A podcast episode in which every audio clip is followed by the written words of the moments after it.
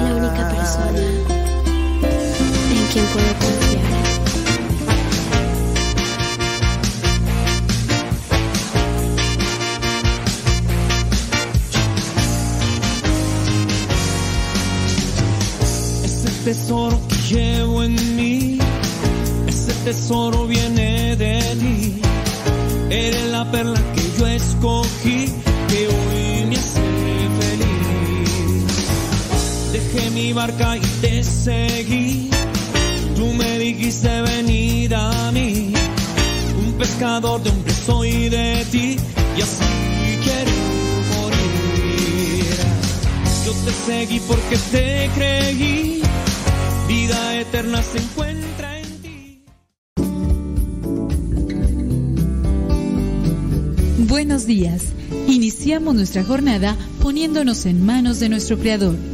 Pedimos su gracia para enfrentar como hijos suyos cada reto que la vida nos presente, acompañados de María, la dulce Madre que nos invita a proclamar las grandezas del Señor. Camina con nosotros en radiocepa.com, emisora católica de los misioneros servidores de la palabra.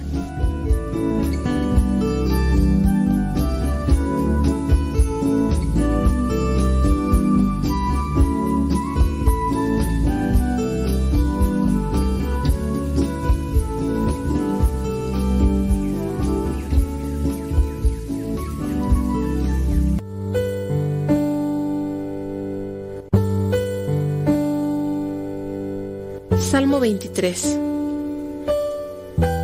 El Señor es mi pastor, nada me falta. En verdes praderas me hace descansar y a las aguas tranquilas me conduce. Me da nuevas fuerzas y me lleva por caminos rectos, haciendo honor a su nombre. Aunque pase por el más oscuro de los valles, no temeré peligro alguno, porque tú, Señor, estás conmigo tu vara y tu bastón me inspiran confianza.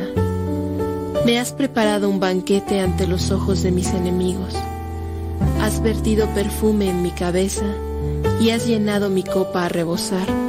Tu bondad y tu amor me acompañan a lo largo de mis días. Y en tu casa, oh Señor, por siempre viviré. Gloria al Padre, al Hijo y al Espíritu Santo, como era en el principio, ahora y siempre, por los siglos de los siglos. Amén.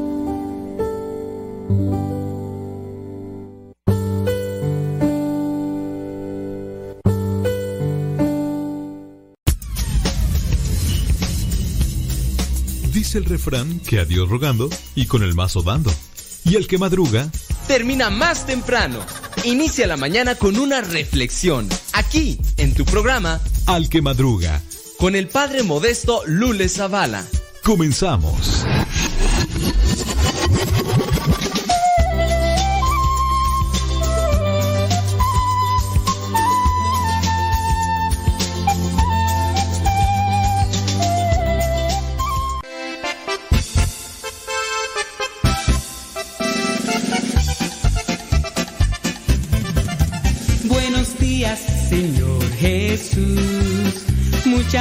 Gracias por darnos luz.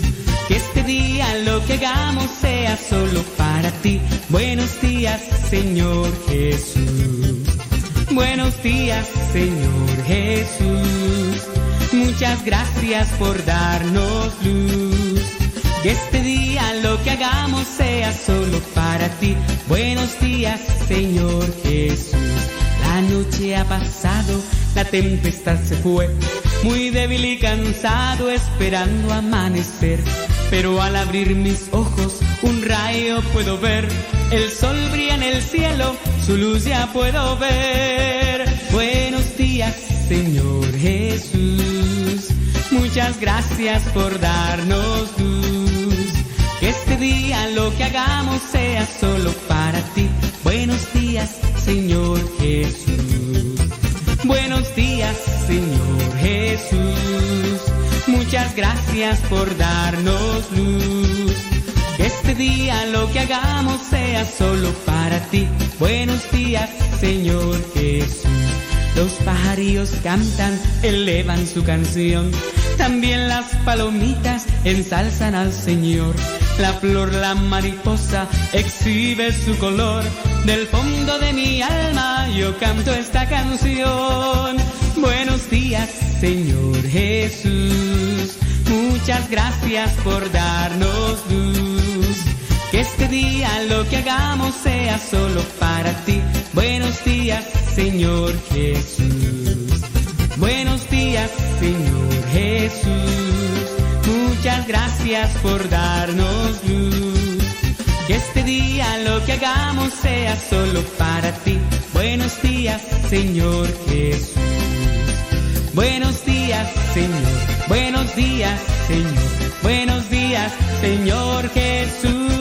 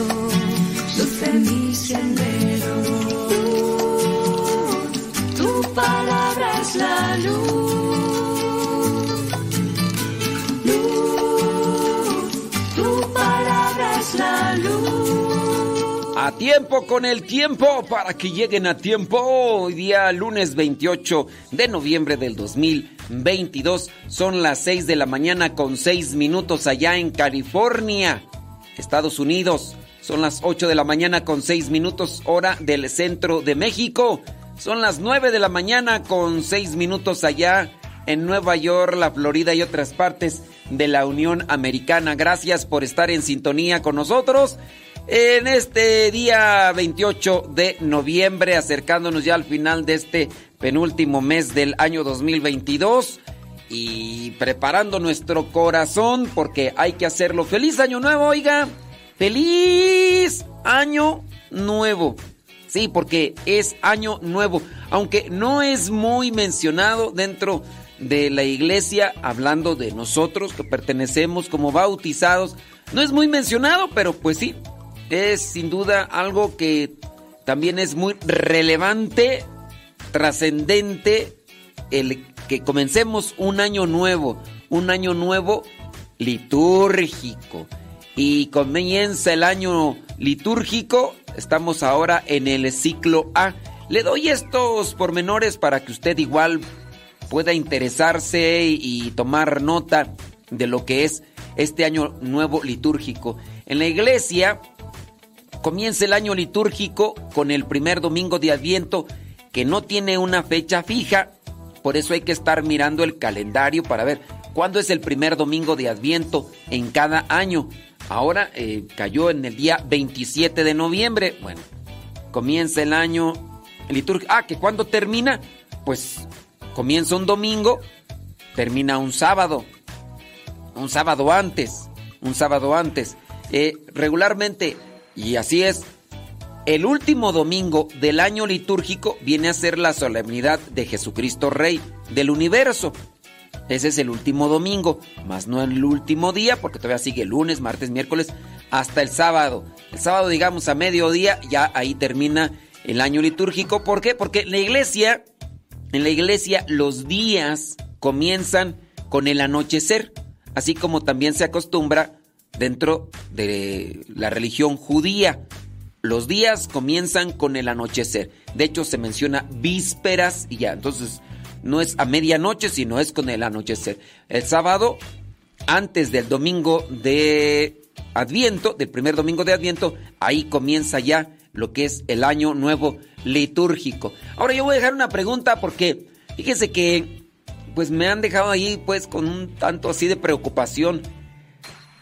En, en la iglesia, bueno, ahorita voy a decir la pregunta. En la iglesia mencionábamos tres ciclos ciclo A, ciclo B y ciclo C. Entonces es una cuestión rotativa. Terminamos el ciclo A, comienza el ciclo B y así cada año nuevo litúrgico. Acabamos de terminar el ciclo C, comienza el ciclo A. Esto corresponde a los tres primeros evangelios llamados sinópticos. Mateo, Marcos y Lucas. Mateo, Marcos y Lucas. Ok, muy bien. Entonces, acabamos de terminar Lucas C. Volvemos al A Entonces es Mateo. Todo este año, todo este año en el ciclo A se le va a dar mayor eh, connotación, mayor enfoque al Evangelio de Mateo. No quiere decir que los otros no vayan a ser mencionados. Sí, el Evangelio de Juan siempre está rodando, no rolando, este, rotando alrededor de los tres ciclos. Pero estos tres, digamos que son los que van allí dirigiendo eh, el año como tal. Ahora, una pregunta, ahora sí, la pregunta con la que me dejaron así medio preocupado.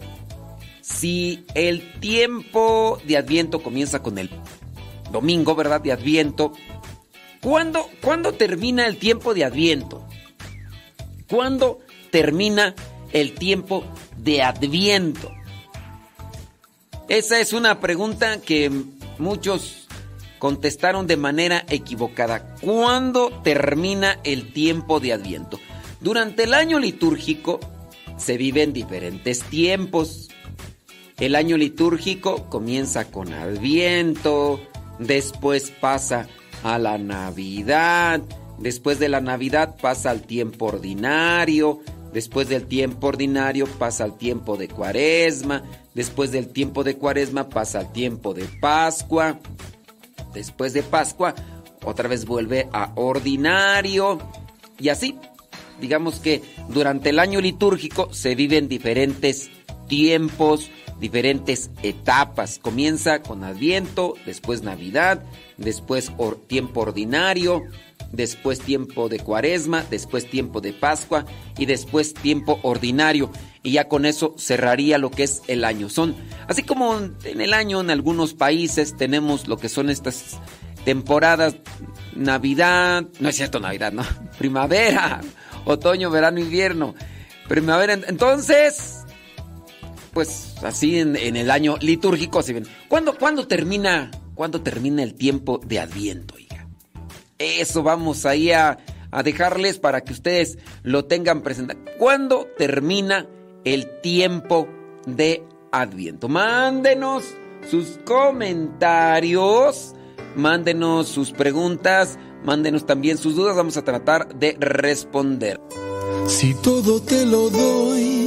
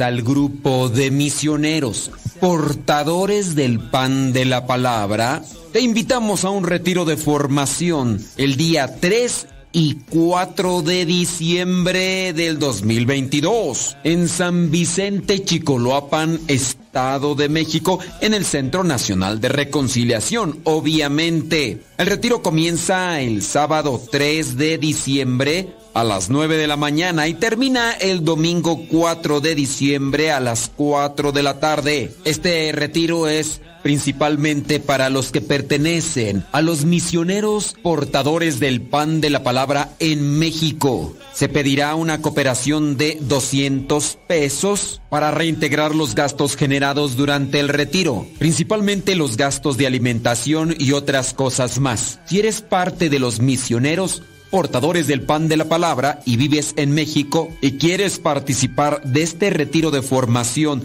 el sábado 3 y el domingo 4 de diciembre del 2022, comunícate con los encargados al número siguiente. Es número de WhatsApp 49 51 17 56 59 para más informes. Repetimos el número de WhatsApp 49 51 17 56 59 o también puedes hacerlo al número de WhatsApp siguiente 55 31 22 5802 55 31 22 5802 Participa de este retiro de formación para misioneros portadores del pan de la palabra en México.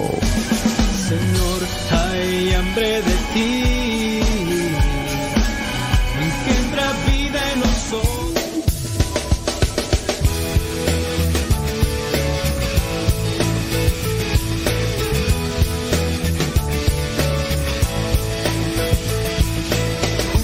Mí estás, Señor. En tus manos va mi corazón. Eres tú mi salvador, mi escudo, mi protector.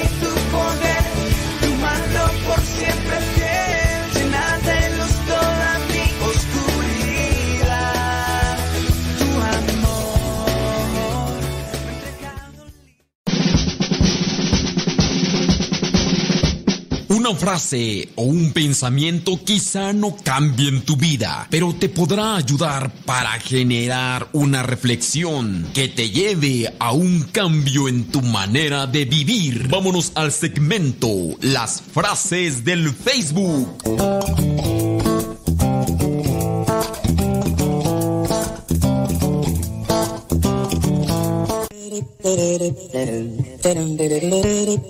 Vientos huracanados. Pregunta del día. Eh, ¿Cuándo termina el tiempo de Adviento? ¿Cuándo termina el tiempo de Adviento? Dice María Eugenia que termina con los Reyes Magos. Dice María Eugenia que el tiempo de Adviento termina con los Reyes Magos. ¿Usted qué opina? ¿Usted qué dice? ¿Usted cuándo cree o cuándo sabe que termina? Díganos, déjame ver por acá quién más nos manda sus mensajitos. Eh, por acá nos están diciendo feliz año nuevo litúrgico. Feliz año nuevo, sí como no, con todo gusto. Así que mándenos sus comentarios y díganos, ah, también igual si tienen ustedes alguna situación, ya por acá nos mandaron una situación donde dice, no diga mi nombre, por favor. No, no. Cuando nos mandan una situación de, así de, cuando quieren una opinión nuestra, pues ahí ya no decimos sus nombres, ¿verdad? Para no, para no andarles quemando. Pero la pregunta está ahí. ¿Cuándo termina el tiempo de Adviento? ¿Cuándo termina? Vámonos con las frases del Facebook mientras les damos chance de que se despabilen, porque muy posiblemente todavía algunos están enroscados en sus cobijas, a lo mejor hasta sin trabajar ahí, todavía así como que eh, enroscados, así con, con, la radio ya todo volumen. Para despertarse, pero todavía ahí eh, en, en una postura fetal, ahí diciendo, ay, cinco minutos más, hombre, cinco minutos más. Vámonos con una frase del Facebook. La vida es muy simple, pero insistimos en que sea complicada.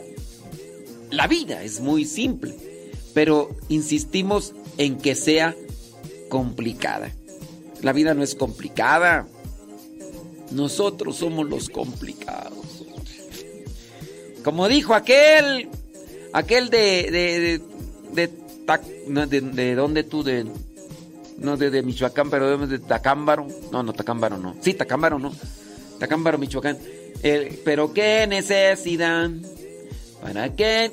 Dice Chelas Colima. Chelas Colima dice que el tiempo de Adviento termina con eh, el, bautizo de Jesús, dice Chela. Eh, Chela dice que con el bautizo de Jesús termina el tiempo de Adviento. Eh, Nancy Gómez. Nancy Gómez dice que el tiempo de Adviento termina con el día de la Candelaria. ¿Cuándo termina el tiempo de Adviento? A ver, mándenos sus mensajes. Mándenos sus mensajes. La vida es muy simple, pero insistimos en que sea complicada. Nosotros, nosotros nos la complicamos tanto. ¿Para qué tanto brinco, hombre, estando el suelo tan parejo, pues? Gritadera, peleadera, reclamadera, reprochadera. Pues sí, hay que llamar la atención, hay que buscar corregir. Nosotros tenemos a veces responsabilidades en otras personas. Habrá algunos ya labregones, habrá algunos ya macizos, ya no podemos decir maduros, ¿verdad? Pero sí ya más tostados que tiernos. Y a veces ya no se puede hacer mucho. Decir una, dos veces, con caridad y con paciencia. Si quieres entender, qué bueno por ti. Si no quieres entender, como dijo mi compadre el Buki, allá tú, allá tú, allá tú. Pero pues, yo te lo digo por por tu bien, pero pues a fuerzas has de ser lo que se te venga en gana. Ah. Vámonos con otra frase. Preocuparte no eliminará mañana tus problemas. Angustiarte, desesperarte, solamente lo que hace es acabar con tu fuerza. Una persona que está obsesionada por enfocarse en el problema esto se le llama preocupación, angustia, desesperación, la ansiedad, cuando no se puede hacer nada en el momento. O sea, sí, hay que planear las cosas, hay que proyectar las cosas, pero no le des tantas vueltas y sobre el mismo punto. Pues si de ahí no sales, cámbiale de canal, mijo. Búscale por otro lado. Pues para qué están dándole vuelta y luego, ¿qué pasa cuando se le está dando vuelta y vuelta a un tornillo? Se barre y así tú ya te barriste. Y lo malo es que ni, ni entras ni sales, te quedas atorado. Y eso es lo peor. Eso es lo peor. Pero pues hay que darle, hay que darle la situación así, porque si no, la vida es muy simple, pero insistimos en que sea. Ah, no es cierto, la preocuparte no eliminará mañana tus problemas. O sea, sí, a ver, vamos, ¿cómo lo vamos a hacer mañana? Le podemos hacer así, así, así, así. Muy bien, bueno.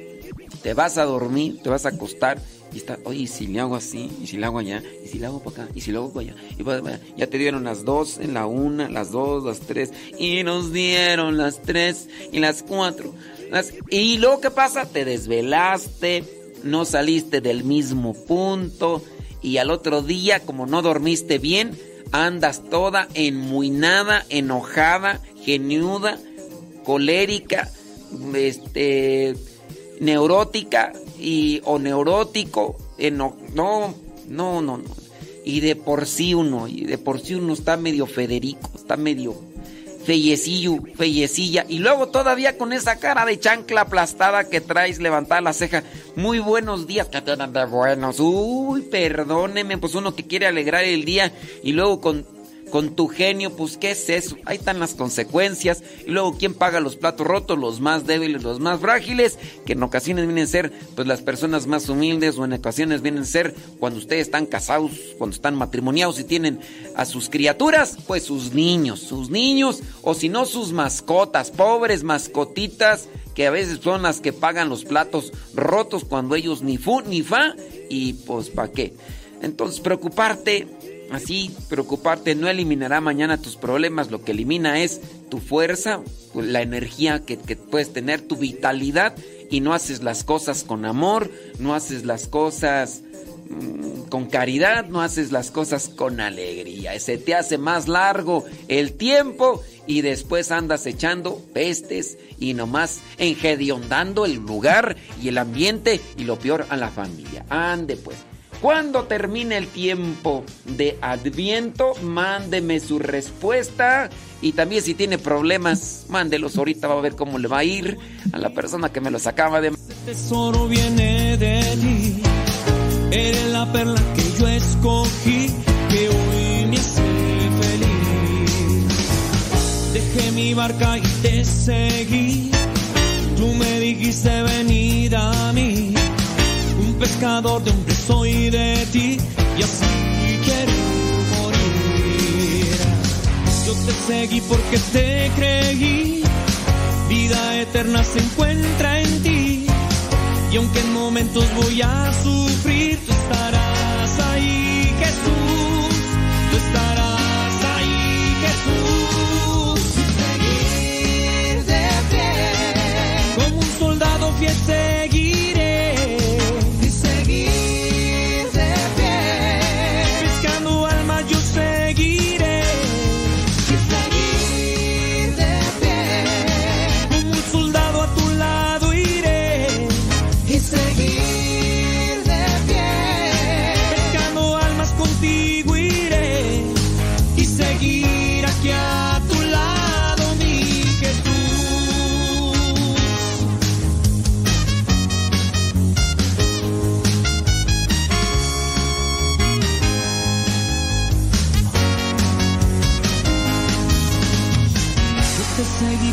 te creí.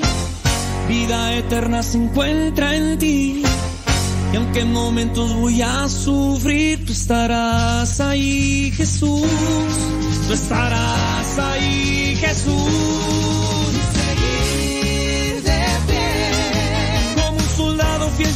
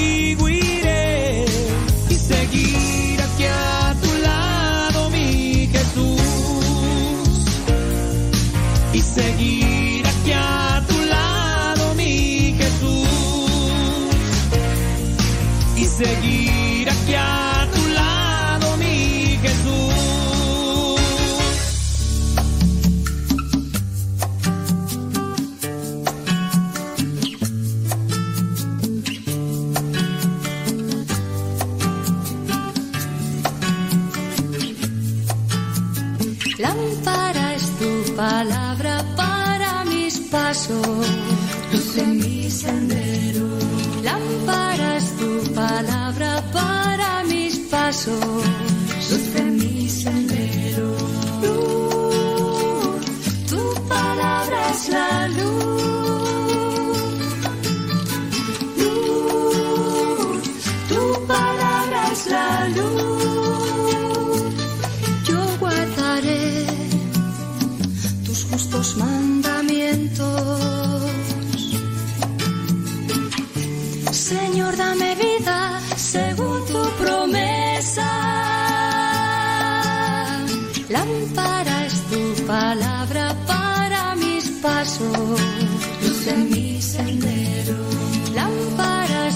Palabra para mis pasos, luz mi sendero.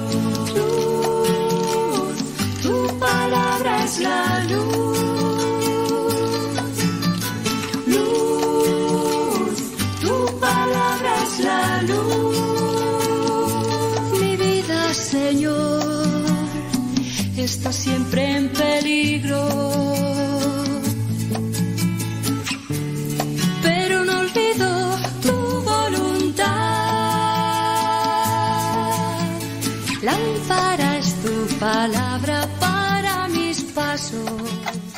60 segundos con Dios. Cuando reviso mi cuenta de Twitter, me doy cuenta del ánimo de muchos de ustedes. Hay una gran cantidad de mensajes que revelan aburrimiento. En este momento, recuerdo un hermoso pensamiento que aquí comparto contigo. En ti confío, mi Jesús. Espero que me enseñes a vivir como tú. Es preciso sufrir, padecer sin descanso, sin consuelo, si ver el fruto de cuanto por las almas haga. Quiero, Señor, quiero. Muchas almas se están perdiendo en el ciberespacio. Cantidad de jóvenes están aburridos sin sentido. No se dan cuenta que enfrente tienen un gran tesoro. Si se acercaran al corazón de Jesús y de María y comprendieran la cantidad de amor espiritual y sentido que hay en ellos, su vida cambiaría. Qué maravilloso sería escuchar en la voz de todos ellos. Quiero, Señor, quiero. 60 segundos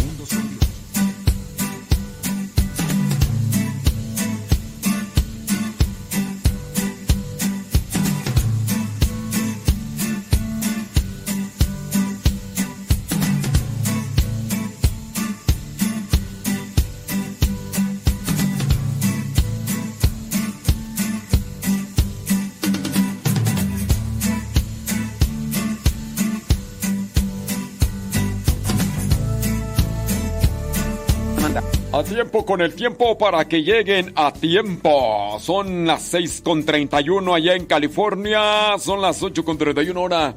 Bueno, ya 32. Hora del centro de México. Son las 9 con 32. 32 minutos después de la hora. Tiene que trabajar. ¿En dónde trabajan? Dígame, platíqueme, cuénteme dónde nos escucha. Va manejando, está descansando, está eh, ya echándole algo a la tripa. Pregunta del día. ¿Cuándo termina el tiempo de Adviento? Dice por acá Cristina Sánchez. Cristina Sánchez dice que el tiempo de Adviento termina con la Epifanía del Señor. ¿Cómo la ve? ¿Usted cuándo dice o cuándo cree que termina el tiempo de Adviento? Eh, saludos Lupis Lander. Eso es todo. Échele, échele galleta Lupis Lander. Efectivamente. Tú tienes la razón, Lupi Hernández. Eh, también. Dice Sebas Toribio que el tiempo de Adviento termina el último domingo antes del 24. El último domingo antes del 24. ¿Usted qué opina?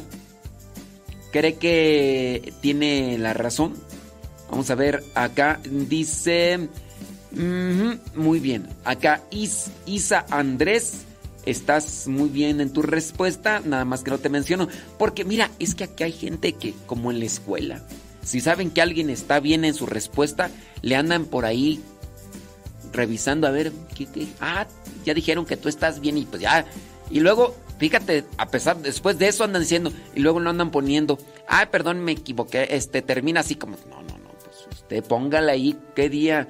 Dice, el tiempo de Adviento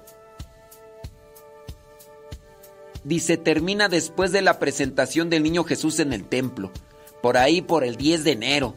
Dice, y además yo cumplo años, dice Laura Sánchez. Ella aprovecha para que pues para que pues vaya preparando el regalo, para que vaya preparando el regalo y, y, todo lo demás. Bueno, pues ella dice que por ahí más o menos eh, después de la presentación del niño Jesús en el templo. ¿Cuándo termina el tiempo de Adviento? ¿Cuándo termina? Déjame ver por acá. Déjame ver por acá.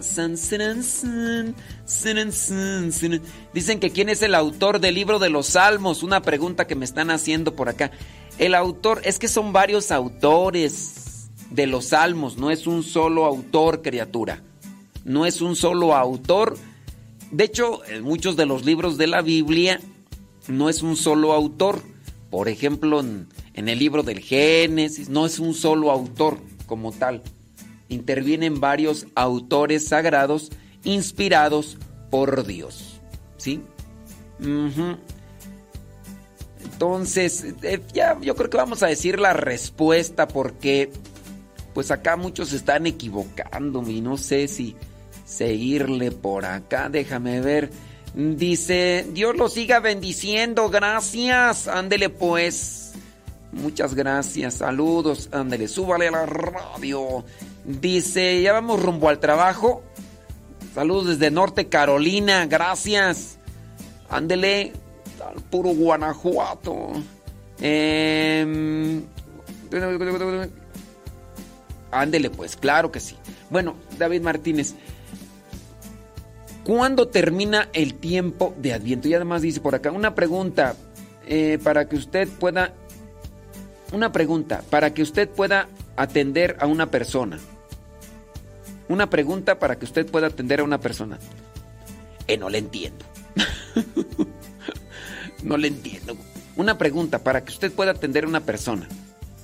Este, quién sabe qué me querrán decir ahí. A, lo mejor les faltó ahí más información. Ahorita rápido la checamos, ¿eh? porque no, no le entiendo. Dice que el tiempo de Adviento, Adelaida Vázquez dice que el tiempo de Adviento termina en Pentecostés. Este, Adelaida eh, dice que es de Guatemala, vive en Chattanooga, Tennessee. Este, pues no, no, no, no, no. Eh, dice, ya me perdí con la respuesta, dice, y la primera semana del tiempo ordinario empieza el 10 de enero. El tiempo de Adviento termina con el bautismo del Señor el 9 de enero, dice Juliana Trinidad.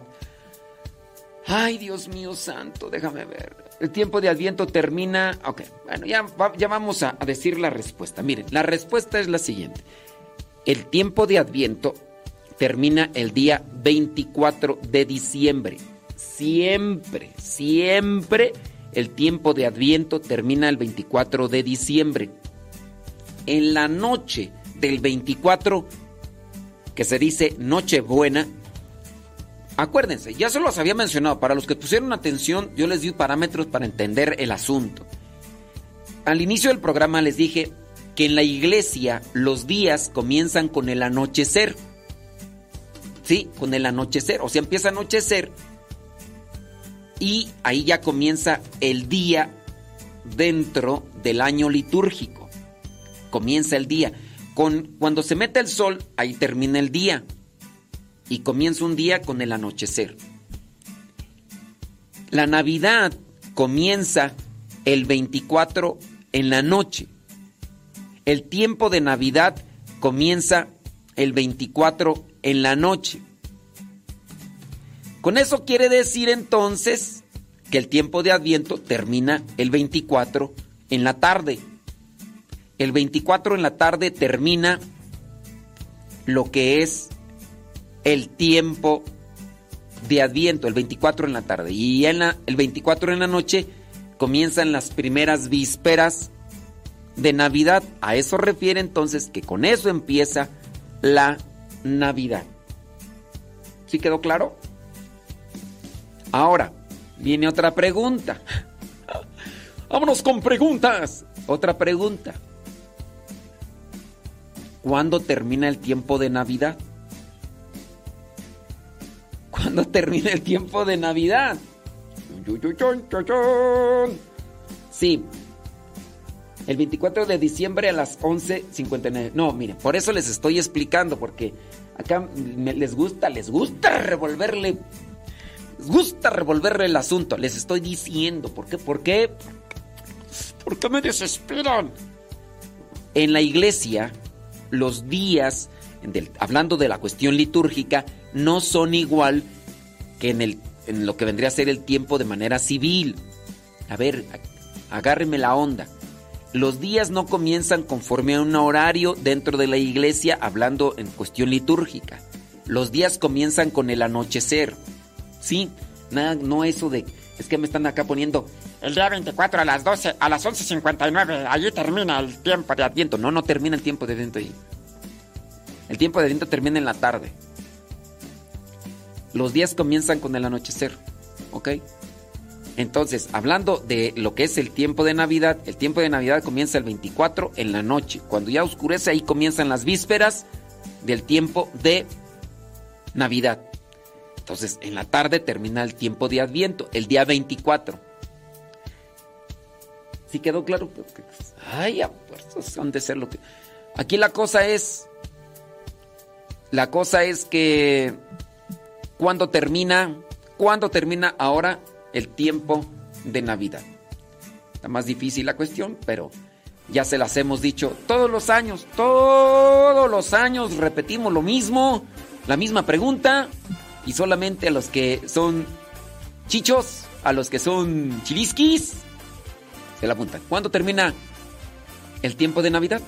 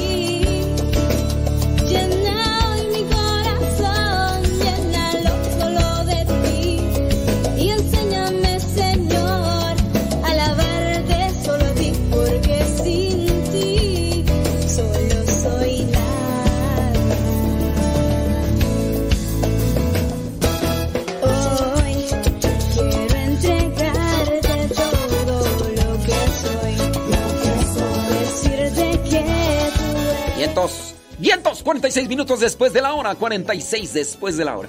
Estaba acá respondiéndole a una persona que dice que, pues, ¿qué pueden hacer o cómo le pueden hacer para que una persona que está en un problema eh, pudiera platicar conmigo?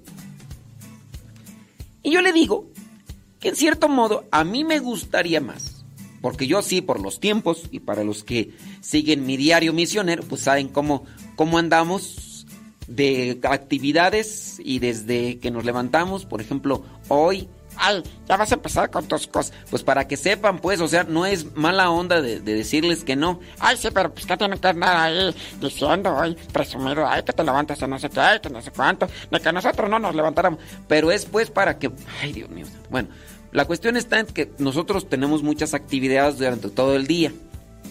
Y yo sí recomiendo, recomiendo por encima de todo, que las personas participen de un retiro, busquen la palabra de Dios para que en el tiempo, por ejemplo, aquí es una casa de retiros. Y pueden ir a cualquier casa de retiros, digo, no es necesariamente, ay, ya, ya salió el cobre, ya. Lo que está haciendo el padre Modesto es promocionar ahí lo de la casa de retiros, que no sé qué. Oye, oh, entonces no es tanto consejo, es nada más por querer presumir. No, la cosa es que cuando la persona tiene problemas, necesita darse un tiempo, una pausa a sus actividades para analizar mejor las cosas. Y qué mejor que en un retiro, en un ambiente de oración, de reflexión, de adoración.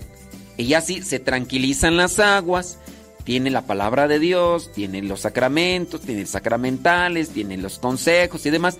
Y puede mirar mejor lo que tiene que cambiar o lo que tiene que hacer para que la otra persona con la que pudiera tener el problema cambie.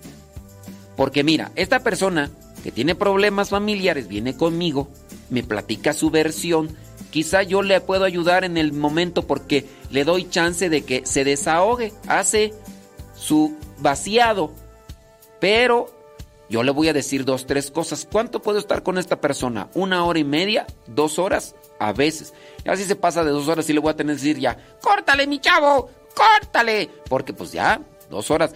No puedo estar las ocho horas con esta persona o las diez horas. Pero si viene a un retiro, empieza ya a remojar las ideas, que se vayan ahí soltando y todo, y les ayuda. Hay personas que pues vienen y platican, sí. El sábado pasado, por ejemplo, viene, no el sábado, el viernes. Viernes pasado viene una pareja, sus broncotototototas, no se acercan a la iglesia, no se acercan a la oración, no se acercan a Dios. Como dicen allá en mi rancho, les llega el alumbre a los aparejos y ahora sí, vamos a platicar con el Padre. Y pues yo les doy ideas y al final, sí, pero pues, esa es su opinión, Padre. Yo tengo otras. Oh, pues entonces, yo digo, entonces, ¿para qué vinieron? Pues, hombre. Pues, pero no, es- no les puedes hacer entender porque no estamos en el mismo canal. Ellos vienen a que yo les dé por su lado para tener algo de dónde agarrarse y tener un fundamento como para decir, ya ves, hasta el padre está de acuerdo conmigo, hasta el padre está de mi lado. Ahora sí, yo voy a hacer esto porque ya tengo a alguien dentro de la iglesia que me apoya y yo voy a hacer lo que me, lo que me venga en gana. Y la, la cuestión no está ver quién gana en una situación. En un matrimonio, por ejemplo, quien tiene que ganar es el amor, la verdad, el respeto. Eso es lo que tiene que eh, ganar en, en el matrimonio, no es el esposo o la esposa. No es aquí a ver quién humilla a quién. Y por eso mi recomendación es, vengan primero a un retiro. Ay, padre, pero pues usted piensa que nosotros no trabajamos o qué. Ah, pero no fuera por otra cosa, ¿verdad? Porque ahí sí piden el día libre. Ah, que, que el concierto de no sé qué, hasta van a ir a gastar un montón de dinero, pero que quieren llegar temprano y que es entre semana y que es mi grupo favorito y, o mi cantante favorito y no sé qué. Y, ahí sí hasta, hasta se pide. Hay que invertirle en el alma. Hay que invertirle en el alma. No, pues es que pues uno tiene que, que, que trabajar, uno tiene que pagar esto, el otro. Muy bien, síguele entonces en tu ritmo. Así como la llevas, si no le inviertes en tu alma, después vendrá algo en lo cual ni todo el dinero ni todas las cosas materiales que has sido, ha estado acumulando te van a servir. Hay que hacer un esfuercito. Por eso mi recomendación para la persona que pidiera quizá que le escuche. Porque yo lo que hago es escucharles. Yo ya nomás después trato de acomodarles sus ideas y tratar de otra vez echárselas para atrás para que las analice y ya no les voy a decir yo nada diferente. Incluso hay personas que hasta me pueden escuchar en el programa de radio y si me ven ya platicando en persona, me dicen, ay, hasta parece que estoy en un programa de radio, padre, ahí con usted, pero ahora la tengo en persona, me lo está dando de manera VIP. Porque lo, eh, me dice las cosas como cuando está en la radio. Pues sí, pues porque soy el mismo. Lo, el mismo, entonces, pues, pues ya Ay, pero pues es que yo quiero, quiero que me haga a mí un programa a mí solo, a mí sola. Yo por eso mi recomendación, inviértale en el alma. Oiga, vamos iniciando el año litúrgico. Vamos iniciando el año litúrgico. Qué mejor que pensar en esos propósitos que son fundamentales, sostenibles, duraderos, sólidos y macizos. Inviértale en el alma. Busque propósitos santos por amor de Dios. Trate de no sé, de incrementar más su tiempo en oración, en reflexión, en meditación, para que traten de, acomodarse sus ideas y sobre todo sus temperamentos, sus sentimientos, sus emociones se acomoden los pensamientos, emociones, sentimientos están todos conectados. Nuestras palabras y actitudes son solamente una proyección de lo que nosotros llevamos dentro. Y a veces traemos pura cochinada, pura cochinada. Ah, buenos, para aprendernos las canciones de estos grupos que andan allí, ya no solamente en, una radio secular, sino también en el, en el internet. Ahí en el internet, ahí escuchas un montón de canciones de grupos que ni siquiera se pueden tocar en lo que son las radios así convencionales. Ahí porque ya no, ya no hablan. Antes habían algunos poquitos, no, un titipuchal, muchas, y muchos de esos fulanos son súper famosos y, no, y no son tocados en radios convencionales porque los escuchan tanto, tanto, pues estas plataformas digitales de, de música ahí que está el número uno y no sé qué y no sé cuánto.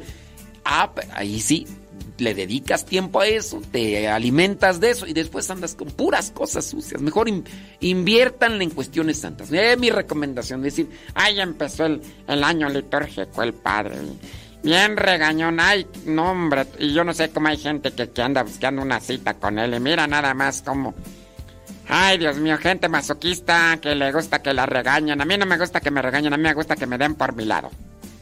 A mí me gusta que me, que me apapachen y que me digan, siga adelante. A mí no me gusta que me anden diciendo que deje el pecado. A mí no me gusta que me anden diciendo que deje ese tipo de cosas. Porque nada... Es mi recomendación. Bueno, ya nos vamos. No, no es cierto, todavía no nos vamos. Déjame ver por acá que una persona nos mandó un problema. Nada más que me dijo, no diga mi nombre. Dice, tengo una pregunta preguntona, no diga mi nombre, la situación es esta. Veníamos, ok, teníamos calculado, mm, ok, pero no contábamos con que el camino había varios accidentes. Dice que iban a misa, ayer domingo, y pues que, pues, y no alcanzamos a llegar.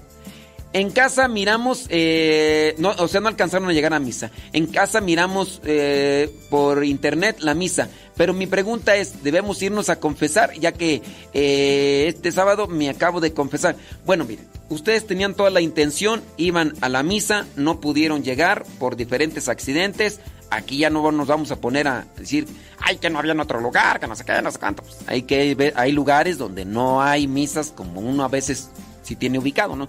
Pongamos que esta persona no llegó a misa por los accidentes y todo. Hizo todo lo posible, pero no. ¿Se tiene que confesar? No, porque hizo todo lo posible, pero no estuvo en sus manos no haber llegado. Entonces, allí no se exige lo que es el sacramento porque no fue una intención de no llegar.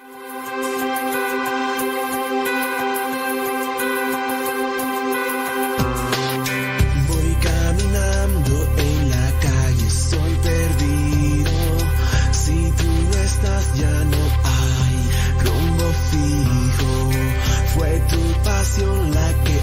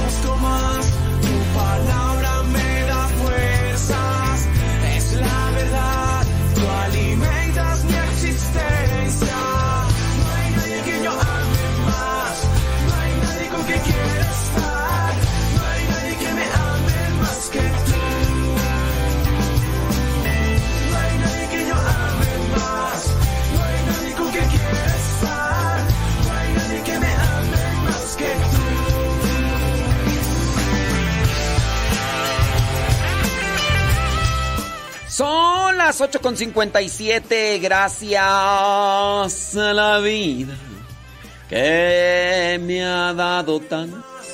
No hay nadie con que quiera estar, no hay nadie que me ame más que tú. No hay nadie que yo ame más, no hay nadie con que quiera estar, no hay nadie que me ame más que tú. Aquí es el Centro Nacional de Reconciliación Aquí hay retiros. Fíjese que eh, ayer eh, sábado, no, an- antier sábado y ayer domingo hubo retiro de fin de semana. Y pues sí, dentro de las cosas, dentro de las cosas que, pues que aquí pasan es que eh, solamente llegaron cinco personas al retiro de fin de semana. Fíjese, qué triste. Qué triste. Pero pues bueno, son de esas cosas que que tú dices, ¿no habrá gente necesitada?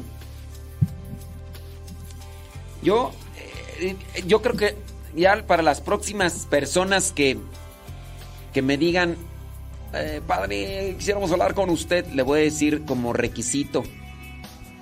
Eh, requisito para hablar conmigo es que usted tiene que participar por lo menos de un retiro de fin de semana para que pues platiquen conmigo. ¿Cómo la ve? ¿Cómo la ve desde ahí?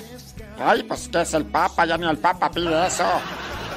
Que tú vienes a mi lado y nada malo me pasará. Hay momentos de tristeza que sacuden fuerte todo el corazón, pero tú me conduces a fuentes tranquilas para reparar.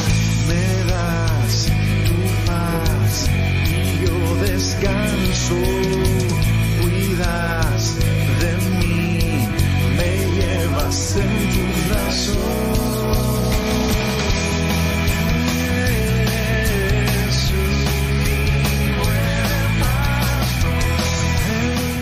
Hombre, si nomás comienzan a tener unos 5 seguidores en internet, eh, ya, ya se creen los rostar. Ya se creen. Ahora, uy, perdóname. Que dice que, que- que ahora va a pedir que, que participen de un retiro los que quieran platicar con él. Mm, Pues ni que fuera el padre Ángel Espinosa, ya, ya ni él pide eso. Ya ni él pide. Y ahora resulta que, ah, nomás tenemos este y al creído. Mm. Líbranos, Señor, de caer en esa soberbia.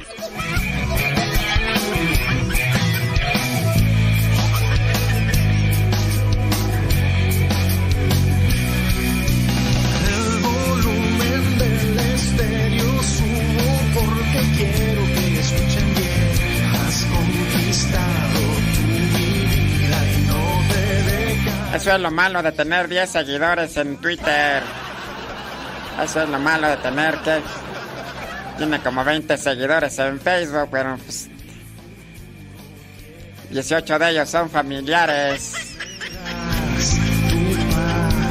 Y yo descanso. Cuidas de mí, me llevas en tus brazos.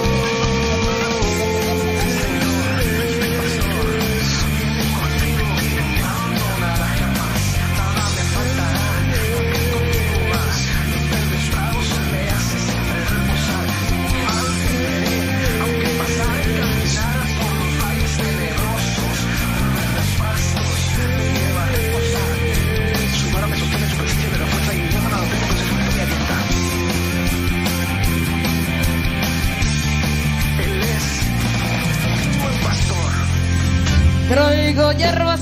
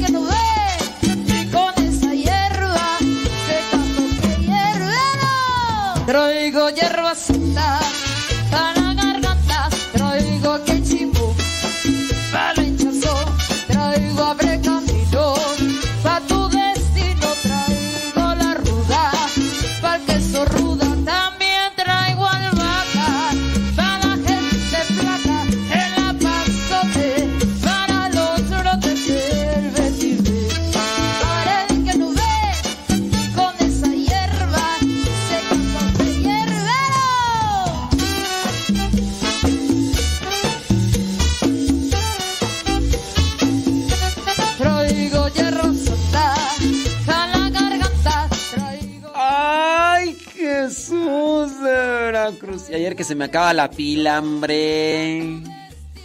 Y yo que quería seguir con la humilía. Y nomás no. Ay, ¿qué es eso? Muchas gracias a los que están ahí conectados con nosotros, hombre. Les mandamos un saludo donde quiera que se encuentren y como quiera que se encuentren. Eso. Eso. Ah, Aurorita sí cumplió. Ah, ah miren. ¡Uh! Déjenme presumir. Para garganta traigo que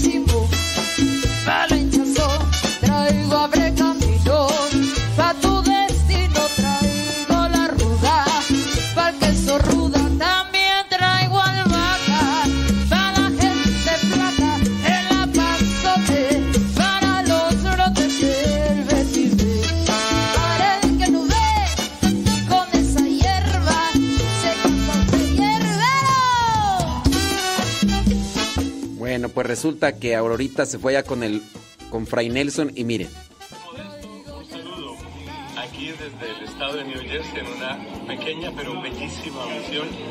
Un gusto desde aquí pedirle a Dios que bendiga tu ministerio. Tú también no te olvides de orar por mí. Que el Señor nos bendiga y que podamos encontrarnos en persona en el futuro próximo. Hasta pronto, bendiciones. Un saludo. Ahí están. Muchas gracias.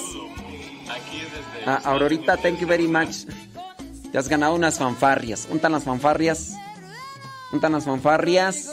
Aurorita consiguió, cumplió su misión. Nomás porque, un aplauso. Aunque parece que está más bien lloviendo, pero. Pero aquí están las fanfarrias. Aquí están las fanfarrias. Gracias, Aurorita.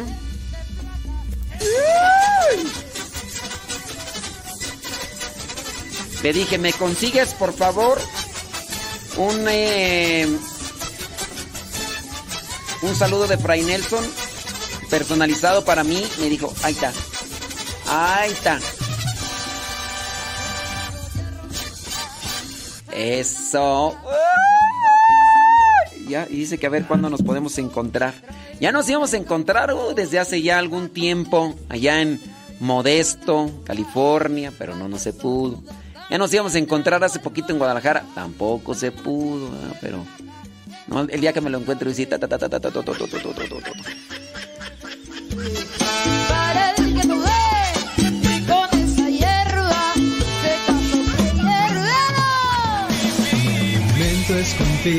solo tu voluntad.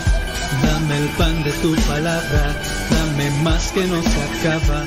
Si ya perteneces al grupo de misioneros, portadores del pan de la palabra, te invitamos a un retiro de formación el día 3 y 4 de diciembre del 2022 en San Vicente Chicoloapan, Estado de México, en el Centro Nacional de Reconciliación, obviamente. El retiro comienza el sábado 3 de diciembre a las 9 de la mañana y termina el domingo 4 de diciembre a las 4 de la tarde. Este retiro es principalmente para los que pertenecen a los misioneros portadores del pan de la palabra en México. Se pedirá una cooperación de 200 pesos para reintegrar los gastos generados durante el retiro, principalmente los gastos de alimentación y otras cosas más. Si eres parte de los misioneros, portadores del pan de la palabra y vives en México y quieres participar de este retiro de formación el sábado 3 y el domingo 4 de diciembre del 2022, comunícate con los encargados al número siguiente. Es número de WhatsApp 49 51 17 56 59 para más informes. Repetimos el número de WhatsApp 49 51 17 56 59 o también puedes hacerlo al número de WhatsApp siguiente 55 31 22 5802 55 31 22 5802 Participa de este retiro de formación para misioneros portadores del pan de la palabra en México. Señor, hay hambre de ti. Engendra vida en nosotros. Traigo hierba seca para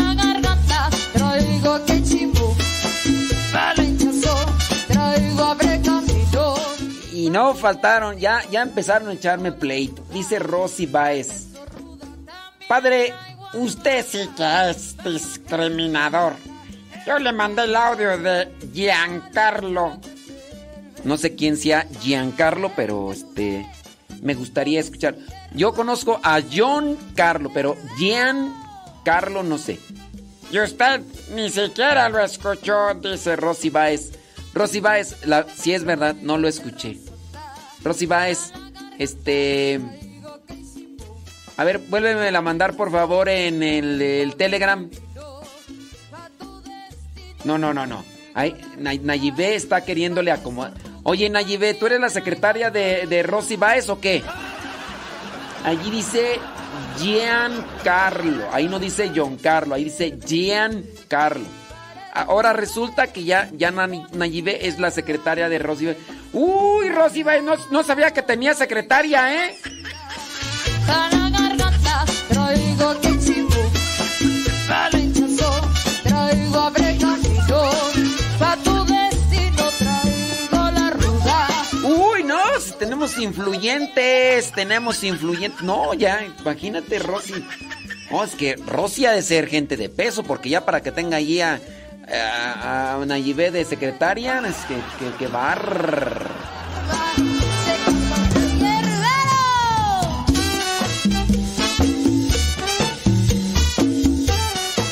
A ver, Rosy Baez, vuélveme a mandar el audio ese que dices tú ahí por el Telegram, porque a lo mejor igual no me lo mandaste por Telegram, criatura. Traigo abre camino,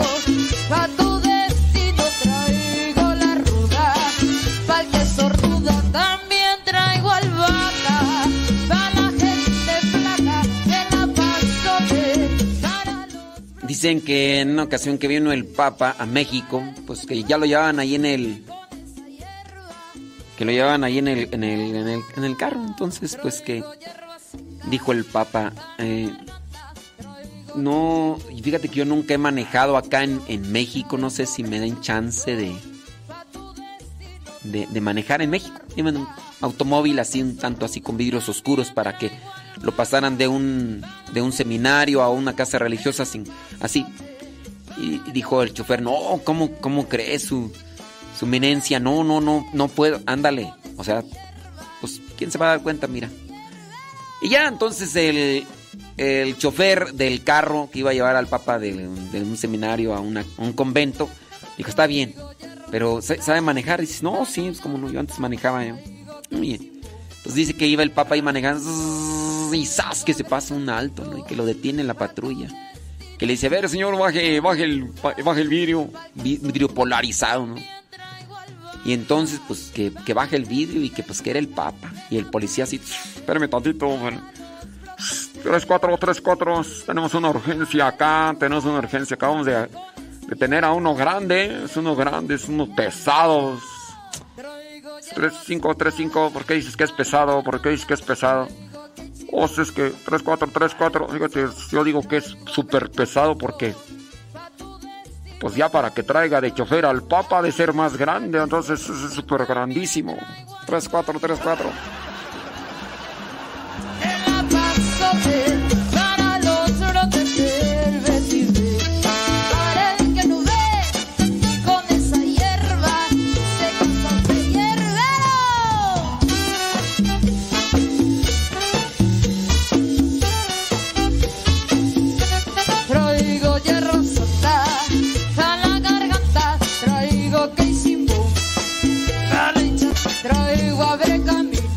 Ay, pues, pues Rosy ya, ya nos mandó one more time el saludo de John Carlo.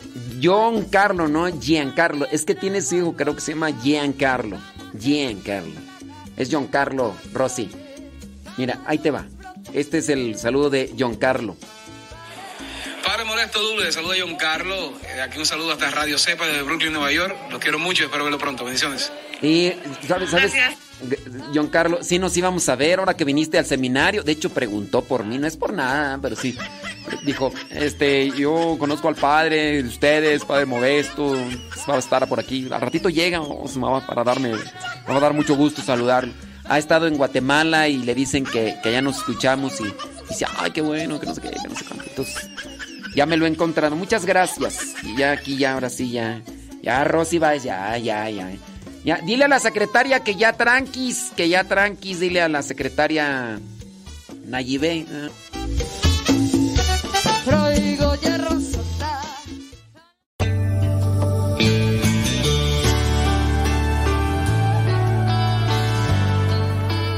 Es necesario transformar los pequeños detalles en actos de amor.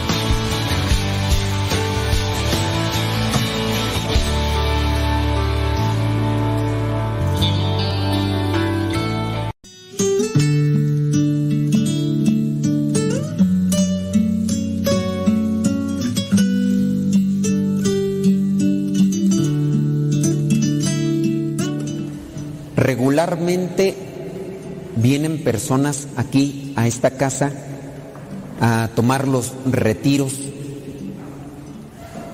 Son personas que ya están a veces en una situación muy desgastada.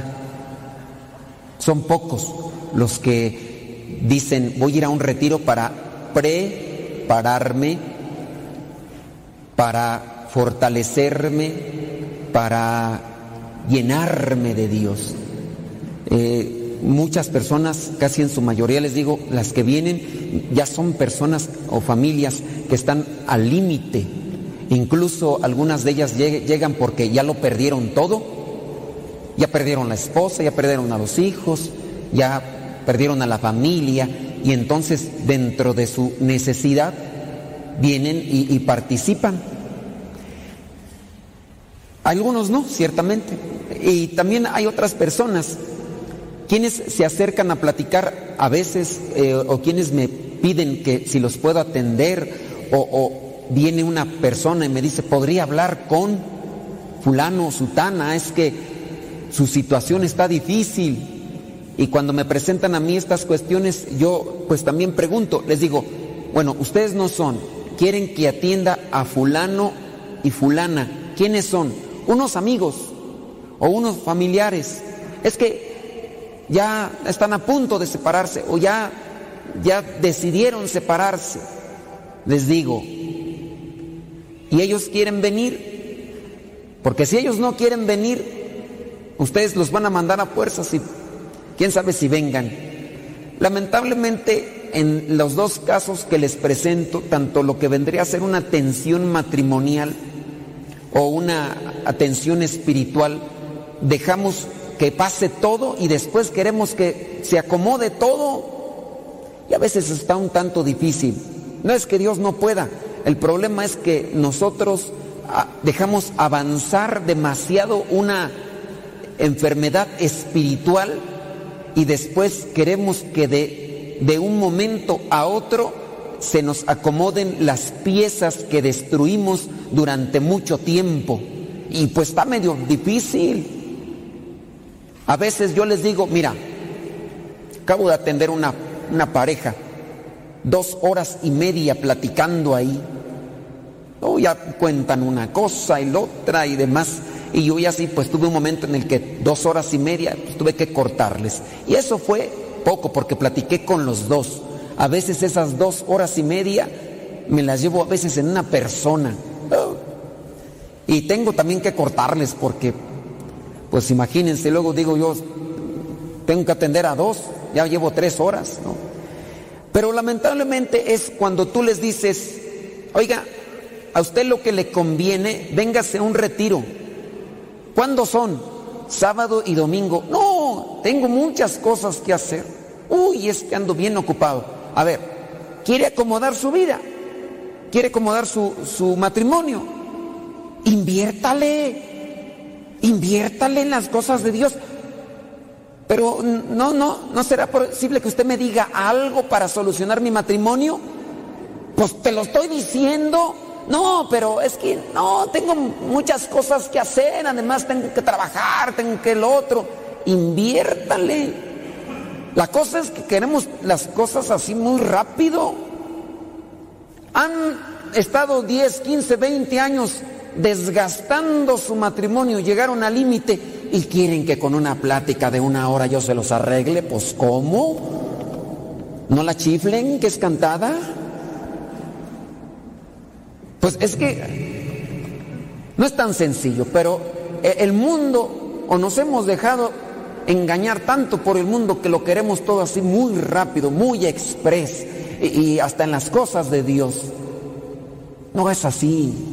No hay que esperar a que lleguemos a esos puntos álgidos, complicados, a esos momentos ya que se destruyó todo. Hay algunos, hay algunos que se han entendido a un cierto tiempo y, se han acercado y ya, miren, hasta agarraditos de las manos los tenemos. Hace cuatro días vino una, una familia me platicaban su testimonio. Me decía, padre, nosotros andábamos a medios chiles, medios mal, y nos invitaron, fuimos con los testigos de Jehová. Nos dieron una santa regañada peor que las que da usted. Dije, ah, no, entonces son cosas graves. Dice, y no, después nos dijeron de cosas que idólatras, que hijos de la prostituta. Dije, ay, no, ya no, vámonos. Después que se fueron con unos evangélicos, también los trataron con la punta del pie.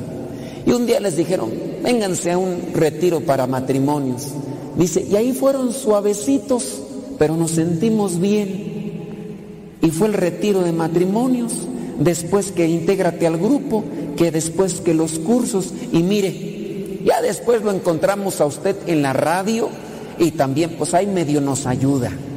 Dije, ay, gracias, no sé si es una, un halago o no sé si es una ofensa, pero qué bueno que medio les ayuda, ¿no?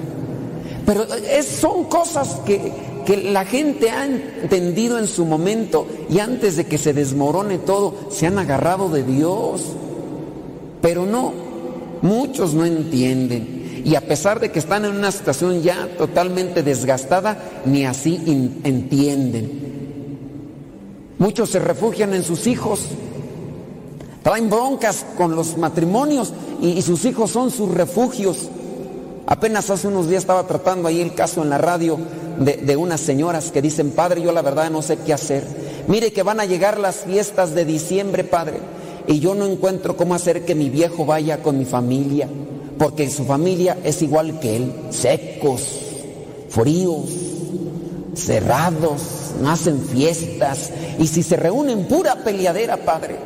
Entonces yo me llevo a mi viejo con, con mi familia, pero apenas llego ya está rechine y rechine y los dientes, y apenas pasa un tantito ya está retorciéndose y quejándose, y hay veces que hasta me ha dejado sola ahí con mi familia, ¿y dónde está el viejo? Pues ya se fue, y ni a Dios me dijo, pues ustedes conocerán uno de esos chirigüillos que así son secos, siempre con la cara de momia y desgastada.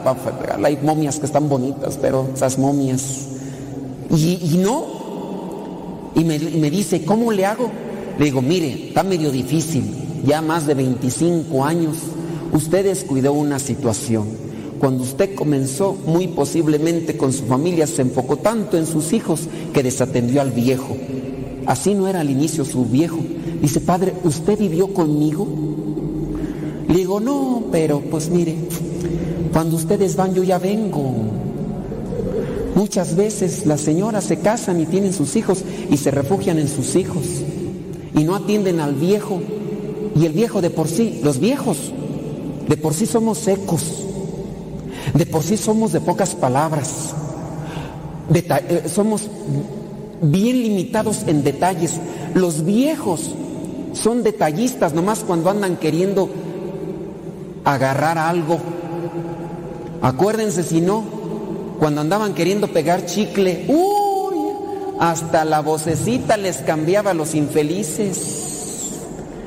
Hasta se ponían así tersos. Hola, ¿cómo estás? Y ahorita mm, le sacas más otra cosa que una palabra. Y el día que le sacas una palabra, se la sacas a fuerzas. Oye, ya levántate. ¿Qué? ¿Qué? Vámonos a misa. ¿Dónde está la vocecita amable, sedosa, alegre, media jocosía. Mm, pues en los sueños y en los recuerdos, porque ya esa cara de chancla aplastada que tienes a un lado, pero tú tuviste la culpa porque eh, tus hijos son primero. Tus hijos son primero y ahorita ya están grandes tus hijos, ya ni te pelan. Y ahora tienes ahí ya el chupamir para un lado, todo amargado y frustrado. ¿Qué haces? Pónganle atención porque eh, se descuidan las cosas. Entonces es una situación que se desgasta en las familias y que no se pone atención. ¿De qué nos hablan las lecturas? Pues de que hay que estar despiertos, hay que estar al tiro. Dice, vámonos ahí a las lecturas para que no digan que no voy a tocar nada de la palabra de Dios, porque luego hay gente que dice, ay, ni dejo nada, nada de la palabra de Dios. Estabas dormida, ¿qué? Vamos a ver Mateo 24, 42. Manténganse ustedes despiertos al tiro, porque no saben en qué día va a venir su Señor. Pero sepan esto, que si el dueño de una casa supiera a qué hora de la noche va a llegar el ladrón, se mantendría despierto, abusado. Si las señoras se quejan, ay, es que el viejo ya no es detallista, ya no es amable, ya no es querendón, ya no hay nada. ¿Lo dejaste apagar? ¿Lo dejaste apagar? Ya como tú también lo tenías agarradito, ya como ya se casó contigo, ya, ya también tú te descuidaste, ya, ya dejaste la dieta, no te hagas, dejaste la dieta, dejaste de, bañarte todos los días, dejaste de, arreglarte, ya andas ahí con ese más, ese pants matapasiones, guandajón, guandajón, todo manchado de grasa y las greñas antes te las arreglabas todos los días, te echabas vaselina y ahorita un mosquero que traes allí. Pues ¿qué es eso? Pues descuidas, criatura, descuidas. Pero también los viejos, ¿verdad? Por eso ustedes también estén preparados porque el Hijo del Hombre vendrá cuando menos lo esperen. Vamos a ver la segunda lectura que también nos habla ahí de, de este tipo de despertar. Romanos capítulo 13, versículos del 11 al 14. Romanos 13, 11. En todo esto tengan en cuenta el tiempo en que vivimos. El tiempo en que vivimos es hoy. ¿Cómo me estoy comportando hoy?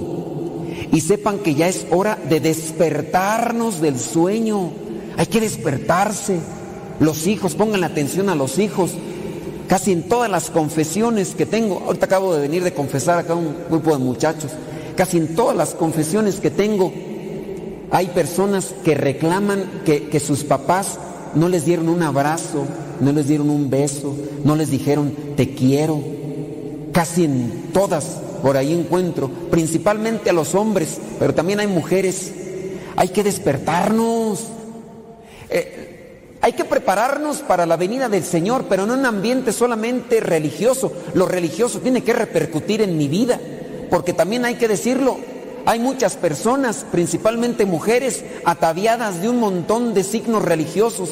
Traen escapularios, rosarios, imágenes y un montón de cosas. Se santiguan a cada 15 minutos, pero son bien hipócritas.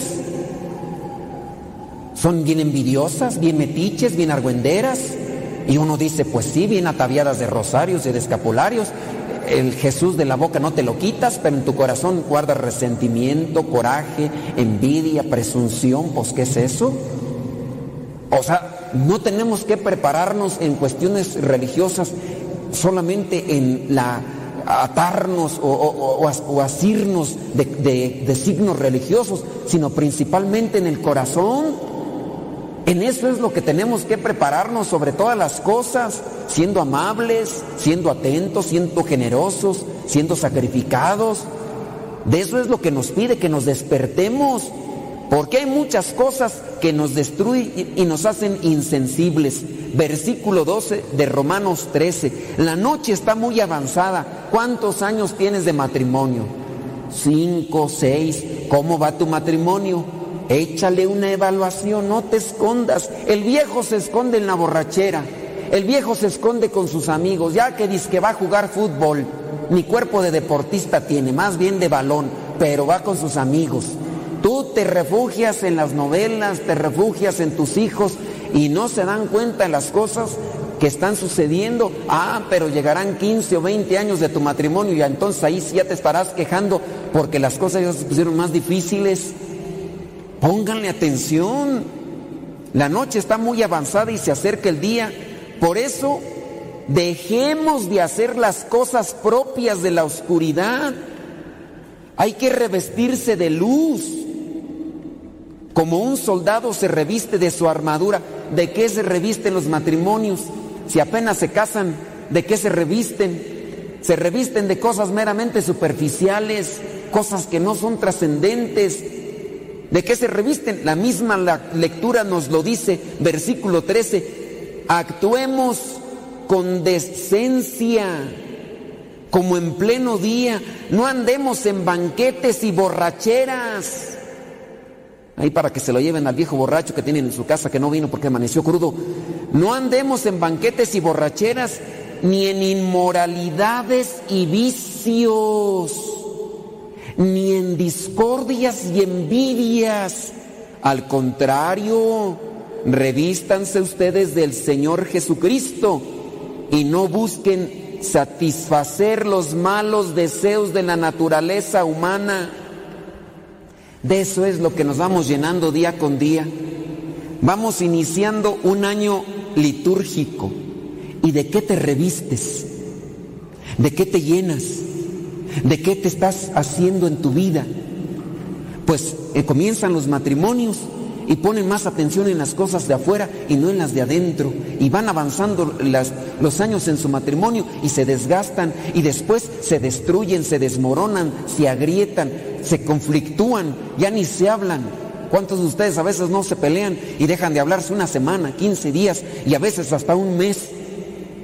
Y meses. ¿Por qué? Porque lo único que están dejando avanzar son las discordias en su corazón. Si dejaran avanzar más la luz en su corazón, tendrían que darse cuenta que lo mejor es la humildad, la paciencia, tratar de ser más comprensivos con el otro, pero no, dejamos que avancen el rencor, el resentimiento, el coraje, el orgullo y la soberbia. Y ya por eso ahí viven en la misma casa, pero sin hablarse. Lo bueno que todavía tienen esos chiquillos que sirven de sus mensajeros. Dile a tu pa que ya está la comida. Dile a tu pa que ya está el agua para que se meta a bañar. Dile a tu pa que ahí está la ropa. Y ahí está el viejo, dile a tu ma que está loca. Lo bueno que tienen todavía sus chiquillos. Pero un día esos chiquillos, chukis que tienen a un lado, van a crecer y a ver con quién se van a mensajear. Ah, lo bueno que ya tienen WhatsApp, ¿verdad? Ya no, no le ven la jeta al viejo, ya nomás le manda mensajita a la comida, traga perro. Y eso si bien le va. Dejamos avanzar las cosas malas. De, decir voy a abrir mi corazón y prepararlo es también sacar todo eso malo, eso. Estamos iniciando este tiempo que, que es un tiempo de espera, pero ¿cómo me preparo? ¿Cómo me evalúo? Iniciar un año tratando de acomodar pensamientos, ideas. Les digo, vénganse a los retiros. ¿Cuántas personas llegaron ayer al retiro de aquí de evangelización en toda esta casa que le caben como mil personas? Cinco. Cinco, porque los demás no necesitan de Dios, no necesitan un reajuste de balatas, no necesitan un reajuste de pensamientos y de situaciones, no, porque están bien ahorita, van a ver, dejen que truene la carrocería, dejen que... Y luego ahí van a venir ya cuando a veces no se puede hacer mucho, todavía se puede hacer algo, por lo menos en la persona que viene, ya si no puede reestructurar su familia, por lo menos de que no ande con la capa caída. Y uno les dice, y aquí está esta casa de retiro, si no aprovechan. Hay que, hay que ponerse al tiro porque las cosas van avanzando. Hay que revestirse. Hay que revestirse porque la noche pasa y avanza en la maldad y si nosotros no nos ponemos al tiro, se nos cae todo el asunto. Veamos allí lo que es el versículo del Mateo 24, versículo cuarenta y tantos, déjenme ver cuál es porque ya se me perdió aquí. El 42, manténganse despiertos. El versículo 44, por eso ustedes también estén preparados, porque el Hijo del Hombre vendrá cuando menos lo esperen. ¿De qué manera nos preparamos? Dice ahí en la primera lectura de Isaías, vengan, versículo, versículo 3 de Isaías 2, vengan, subamos al monte del Señor, vengan, vamos a misa, vengan, vamos a un retiro, vengan, vamos a la oración, vengan, subamos al monte del Señor, al templo del Dios de Jacob, para que Él el Dios de Jacob nos enseñe sus caminos. Sus caminos, de, los caminos de Dios son mejores que los caminos que te enseñan tus amigotes que te invitan a la borrachera. Los caminos de Dios son mejores que los que te invita a conocer tus amigas del chisme, nada más allá a andar ahí de metoteras ahí contando el chisme del vecindario. Vengan, subamos al monte del Señor para que podamos andar por sus senderos. Dice el versículo 4 de Isaías 2, el Señor juzgará entre las naciones y decidirá los pleitos de los pueblos numerosos. Ellos convertirán sus espadas en arados. Lo que antes tenías como debilidades y cosas malas en tu vida, las puedes convertir en virtudes. Así como eres buena para echar chisme, Ojalá te convirtieras si fueras buena para rezar el rosario, que así como te tiembla la boca y la lengua para andar ahí de mitotera, chismosa, argüendera, revoltosa, levanta falsos, que así seas de buena ahora para, para rezar el rosario. Y así como eres tú de bueno para andar invitando allá a tus amigos a pistear, ojalá seas de bueno para invitarlos a un retiro y a venir a la misa. Y así como andas organizando tus amigos para hacer tu carnita asada y andar allá mirando el partido de México o de quien sea, ojalá y te fueras bueno para organizártelos y traértelos a un retiro. Esas cosas malas que a veces hacemos, ojalá y que se puedan convertir, pero ahora para hacer cosas buenas. Tienes, tienes carácter de líder, que ese liderazgo no sea para llevar a la gente a la maldad, sino para traerlos a las cosas buenas. Las espadas se convertirán en arados.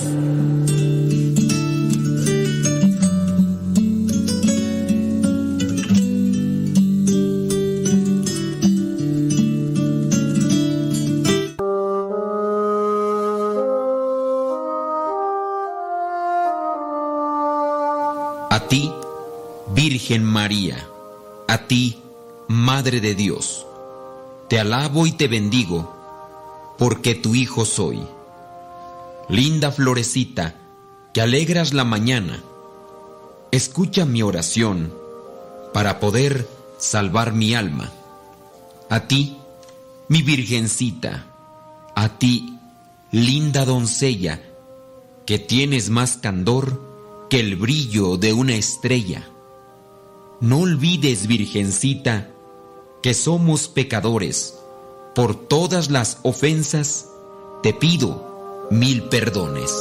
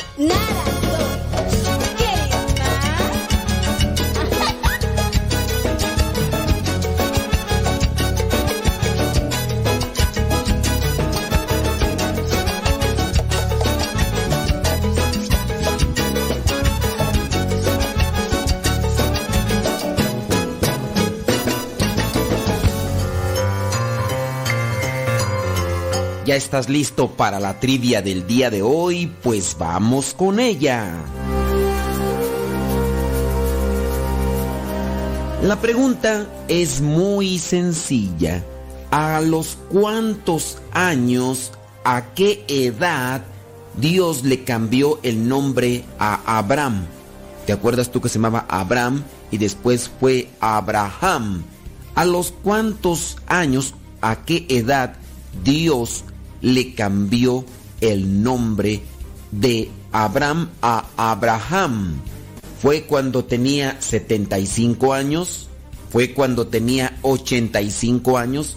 ¿O fue cuando tenía 99 años? ¿A qué edad Dios le cambió el nombre a Abraham? ¿Se lo cambió cuando tenía 75? ¿Cuando tenía 85? ¿O cuando tenía 99?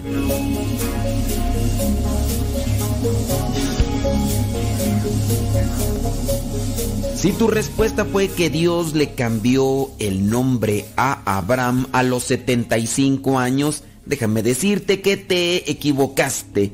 Si tú dijiste que fue a los 85, pues también te equivocaste. Dios le cambió el nombre a Abraham cuando tenía 99 años. Lo podemos verificar en el libro del Génesis. Génesis capítulo 17 versículos del 1 al 6. Allí dice, cuando Abraham tenía 99 años, el Señor se le apareció y le dijo, yo soy el Dios Todopoderoso, vive una vida sin tacha delante de mí y yo haré una alianza contigo. Haré que tengas muchísimos descendientes. Entonces Abraham se inclinó hasta tocar el suelo con la frente, mientras Dios seguía diciéndole, Esta es la alianza que hago contigo. Tú serás el padre de muchas naciones y ya no vas a llamarte Abraham. Desde ahora te llamarás Abraham, porque te voy a ser padre de muchas naciones. Haré que tus descendientes sean muy numerosos. De ti saldrán reyes y naciones. Esto lo encontramos en Génesis capítulo 17 versículos del 1 al 6. Dios cambia el nombre porque también da una misión a las personas que Él elige y Él escoge. No a todos los que llamó Dios les cambió el nombre, solamente a algunos de ellos. Esto es significativo. Cambia la misión, cambia el nombre. Cuando tenía estos 99 años es cuando Dios también se le aparece y es cuando ya viene a cumplirse la promesa que había hecho desde hacía mucho tiempo atrás. Y ahí es cuando también viene a decirle que va a tener su esposa un hijo. En este caso sabemos que a los 100 años es cuando Abraham tiene a su hijo Isaac. Él ya tenía un hijo su nombre Ismael, pero este hijo lo tuvo con una de las criadas. Recuerda que en aquellos tiempos la cultura o las costumbres eran diferentes y su esposa le había dado permiso para que tuviera un hijo con una de sus criadas. De hecho, Ismael ya tenía 13 años, o en su caso 14.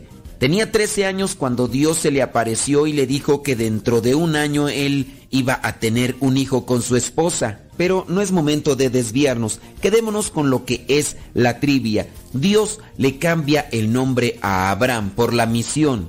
Hay una misión que cumplir. Todos nosotros tenemos de algún modo una misión que cumplir en este mundo. El nombre que escogieron nuestros padres a lo mejor fue por un gusto personal. No sé qué nombre tengas tú, pero cada uno de nosotros tiene un nombre que significa algo. En la actualidad hay muchas personas que hacen composición de nombres. A veces toman unas letras del el nombre del esposo, otras letras de la esposa, otras letras del abuelito y se hace una composición. Por lo menos en estos casos que esos nombres reflejen unidad, cercanía, caridad, fraternidad y no sea que vaya a ser todo lo contrario. El nombre modesto también viene a ser el reflejo de una virtud. Ya como pesa llevar ese nombre, y más cuando nos hemos dejado llenar por el orgullo, por la soberbia, pero ahí está el esfuerzo de todos los días. ¿Has investigado qué significa el nombre que tienes? Y la pregunta, ¿te esfuerzas en cumplir o en reflejar con tus actitudes lo que significa tu nombre?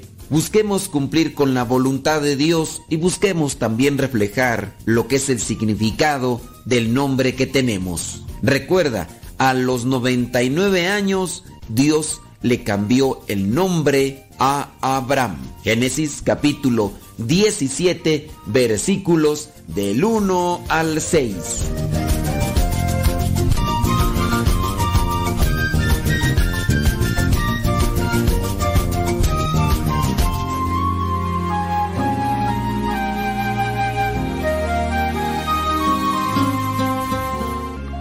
A través del tiempo, mucha gente ha luchado para que tengamos mayores oportunidades, una mayor igualdad, una mayor justicia. Ahora tenemos el compromiso de hacer lo mismo por nuestros hijos y por los hijos de nuestros hijos. No esperemos tiempos en donde la fuerza y las armas sean indispensables para la supervivencia. Hoy es el momento de revalorar los principios de vida fincados en la verdad y en la justicia para que se mantenga el impulso del cambio. Hay muchas situaciones que han ido cambiando para bien de nuestro país y en nuestro hogar a través de los años, pero también hay otras que no han cambiado en nuestro diario vivir, o por lo menos no tan rápido como lo hubiéramos deseado. Incluso podemos tener la impresión de que nada ha cambiado o de que estamos peor que antes. Y aún así, debemos seguir intentando ser mejores. Nuestra responsabilidad y nuestra dignidad nos los exigen. Tenemos que ser más conscientes, más justos, sin exigir más de lo que nosotros estamos dispuestos a dar. La indiferencia no es el mejor camino hacia la superación, como tampoco lo es el tipo de pasión o el exceso que destruye.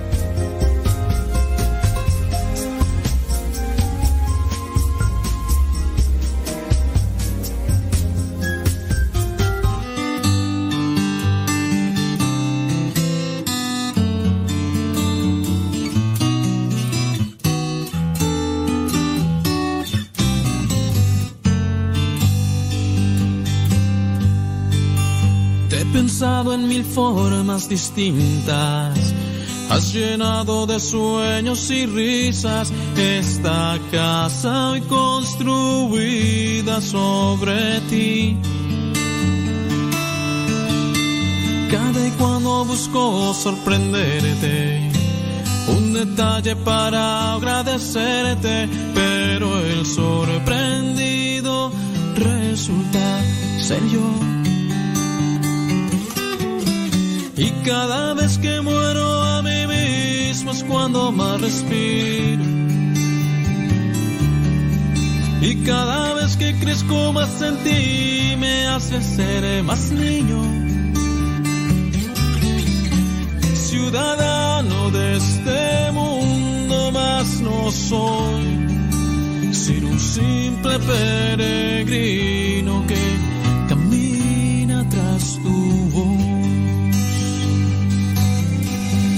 He pensado en mil formas distintas.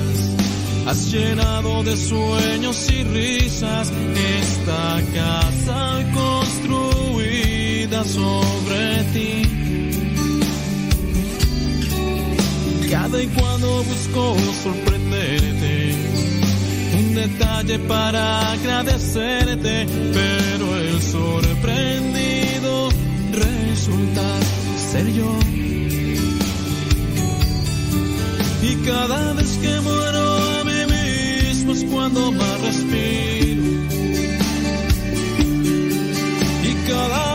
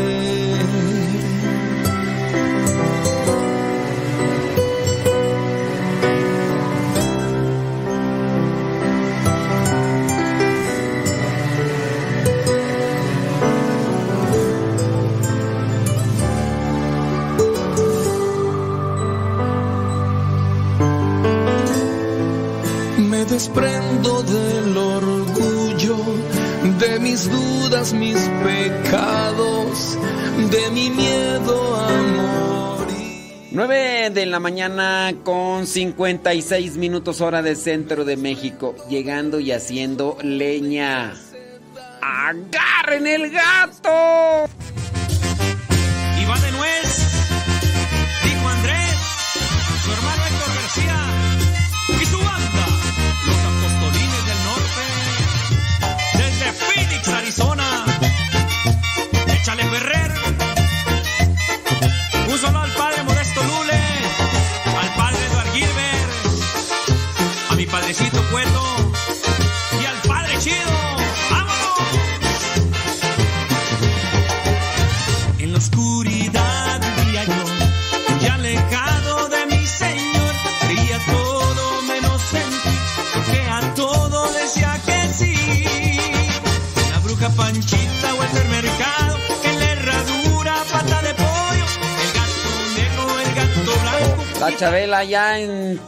Chabela en Tulare, California. de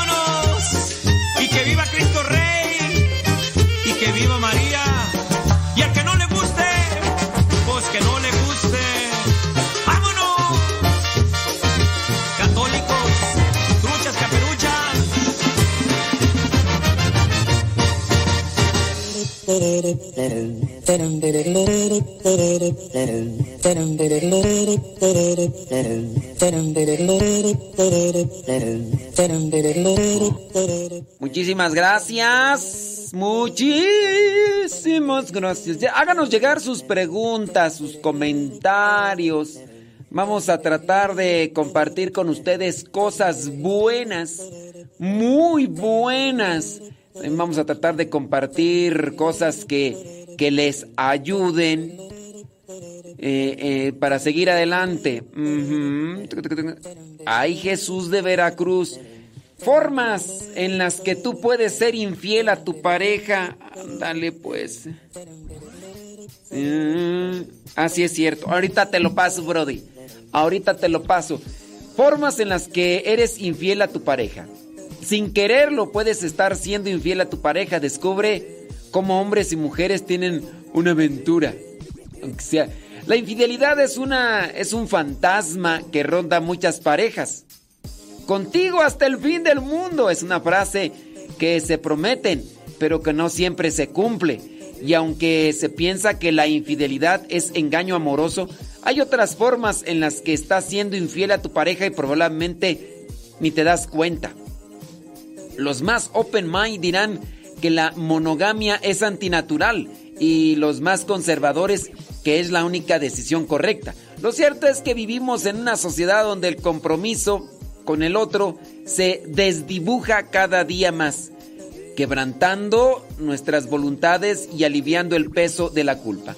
No todo pasa por la cama, ser infiel no siempre significa dormir con otra persona, sino que muchas veces eres infiel cuando involucras tus sentimientos sin siquiera haber contacto físico o cuando priorizas a otra persona o tu trabajo o tu hobby antes que a tu matrimonio. ¿Ok? Entonces, eres infiel cuando involucras tus sentimientos. Es decir, sientes algo o alimentas lo que sientes por otra persona. Y vas a decir, no, yo no soy infiel. Pues ya, si, si desde que estás ahí ya sintiendo algo por alguien, aunque sea, aunque sea alguien de la telenovela, alguien de la película, sí. A ver si alguien por ahí le manda un mensajito a Susana Ávila Lozada, ahí que, que le den, que le den information. A, a alguien ahí de los que están ahí en el, en el chat, a ver si le pueden responder a, Susana Ávila. Lo sabes que acá estoy metido en otro asunto. Bueno, también la infidelidad. Eh, cuando priorizas a otra persona, hay infidelidad. Aquí esa otra persona puede ser, puede ser la misma familia, eh, puede ser eh, un amigo de infancia, puede ser alguien, no necesariamente en la cuestión amorosa, pero ya no te ya no pasas tiempo con con, con la esposa o con el esposo, ya pasas más tiempo con fulano, con fulana, con Susanita. Susana Ávila, ahorita a ver si alguien te contesta porque están, está dormida la gente, ahorita están allá en otros chismes, en otros chismes. Ahorita a ver si alguien te responde por ahí, mira, ya Nayibé ya te vas a responder. Y ahí te va a responder. Eh, sí, pero ponle ahí lo de lo del horario de México, Nayibé, porque tú pues sí, tú, tú le pones allá de no, ponle de México, mija. Ponle de México. Bueno, regresemos al punto de la infidelidad. Cuando priorizas a otra persona o una situación, tu deporte. Sí, hay gente que se fanatiza con el deporte y ahí también está siendo infiel. Se apasiona por el deporte, cual sea. Se compra playeras, se compra chones, se compra este, colchas, se compra un montón de cosas de ese equipo a quien le va y, y su pareja ni en cuenta. Una playera de su equipo favorito cuesta ocho veces más, ocho veces más o cinco. Pues diría yo no compro original, yo compro pura pirata. Pues de todas maneras tan caras, entonces es capaz de gastarse una cantidad de dinero por comprar una playera de su equipo o una cachucha de su equipo. Eso sí, a su esposa la trae con los mismos vestidos de siempre. Con los mismos ves- vestidos de siempre. Y pues no. Oye, ya y ya. O priorizas eh, tu trabajo. Workaholic. Prefieres meterte en el trabajo y no atender a... Ahí ya también hay infidelidad. O ya, ya sea algo, no sé, pintar o no sé, otras cosas. Ah, mira, también, fíjate, sin, creerlo, puedes estar cayendo en la infidelidad cuando priorizas cuestiones de la iglesia. Oye, no, pero ¿cómo va a ser ahí infidelidad? Ahí no puede ser infidelidad, es que andas en las cosas de Dios. Es infidelidad porque si te casaste es para estar con tu pareja, pero te la pasas allí en la iglesia, te la pasas allí en la iglesia. Te la pasas ahí en, en ese lugar, sí, haciendo cuestiones espirituales, pero incluso tú estás más dedicado que incluso el mismo sacerdote, el mismo diácono, o la misma religiosa, o el mismo misionero. Te la pasas más tiempo y haciendo más cosas incluso que hasta los que están eh, a tiempo completo. No, pues el sacerdote hasta se toma sus días de vacaciones y tú ni vacaciones tienes con tu esposa, con tu esposo, pero que te la pasas ahí metido en la iglesia. Que levante la mano quien se encuentre en esa situación. Que levante la mano el que esté pasando por eso. Porque hay, hay veces, también ahí se puede dar infidelidad. Infidelidad. Porque le estás poniendo más tiempo, más atención a estas cuestiones. Ah, estamos hablando de una cosa que, que, se extiende por días, que se extiende por horas. A eso vendría a ser lo que llamamos infidelidad, no a cosas minúsculas o cosas eh, demasiado pequeñas, momentáneas, ¿no? Ah, es que yo no voy a ir al cine porque, este, pues como no va a ir mi esposa, entonces no quiero ser... Ah, es un... No quiere ir tu esposo porque no le gusta, pero vas a llevar a tus hijos. Ah, pero es que... No, estamos hablando de, de, de, del tiempo prolongado, de esas cosas. Entonces ahí se puede estar siendo infiel incluso hasta en las cuestiones espirituales o de la iglesia. El matrimonio en la sociedad es la amalgama de las familias, es la célula de la sociedad y por lo tanto debemos de procurar cuidarlo, alimentarlo y conservarlo. Eh, cuando se descuida este vínculo maravilloso que se tiene con el otro dentro del matrimonio, están dando lugar a sospechas, malos entendidos y peleas innecesarias. Sin proponértelo puedes estar siendo infiel a tu pareja. Así que pon mucha atención a estas cosas que ya te hemos mencionado para que trates de evitarlo, para que pongas de tu parte lo que te corresponde de esa manera puedas fortalecer, unir más tu relación matrimonial. Esposos, dense el tiempo necesario. Un día ya no van a estar sus hijos, porque la esposa a lo mejor le dedica tanto tiempo a los hijos que se olvida del viejo.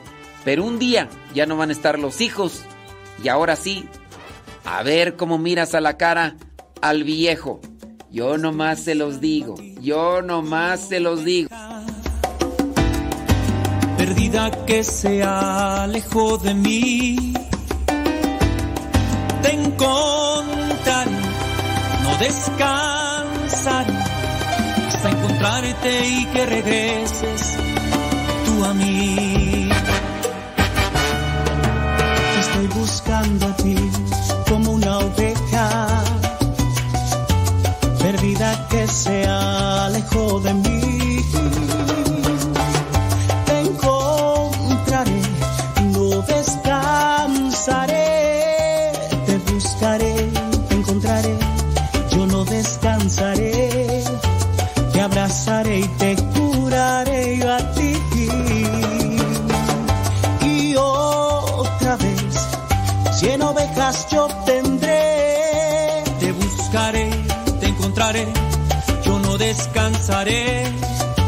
Te abrazaré y te curaré yo a ti.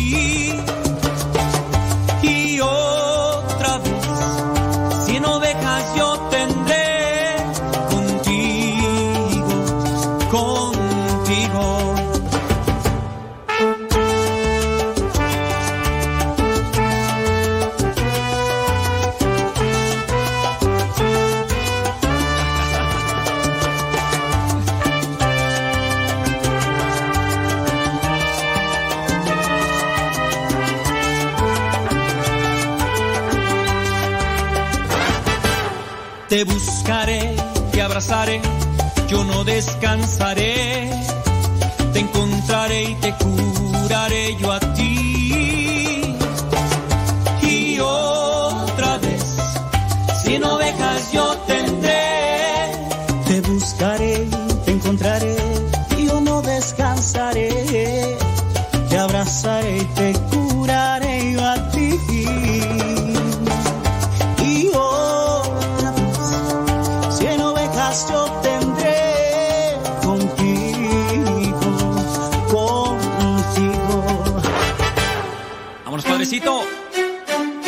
Salsa, Edward Gilbert, desde República Dominicana.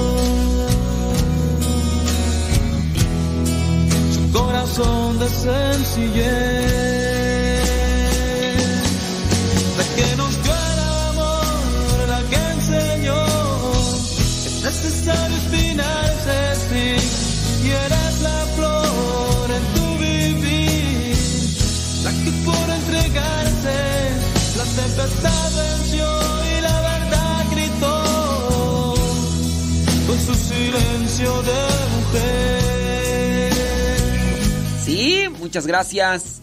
Gracias. Déjame ver si hay alguna pregunta por aquí. Dice. eh, dice por acá una persona, no decimos su nombre. Dice que su esposo se la pasa más en el trabajo que con ellos.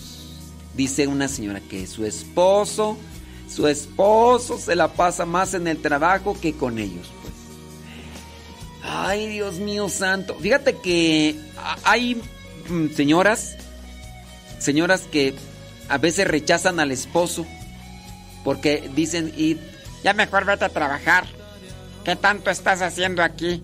Y cuando llega el esposo y quiere estar ahí con ellos, pues ya que estás aquí, ponte a trabajar, ándale, pues ya que no quieres ir a trabajar, pues ya haz algo productivo, inútil. Rata de dos patas, te estoy hablando a ti, porque un bicho rachero.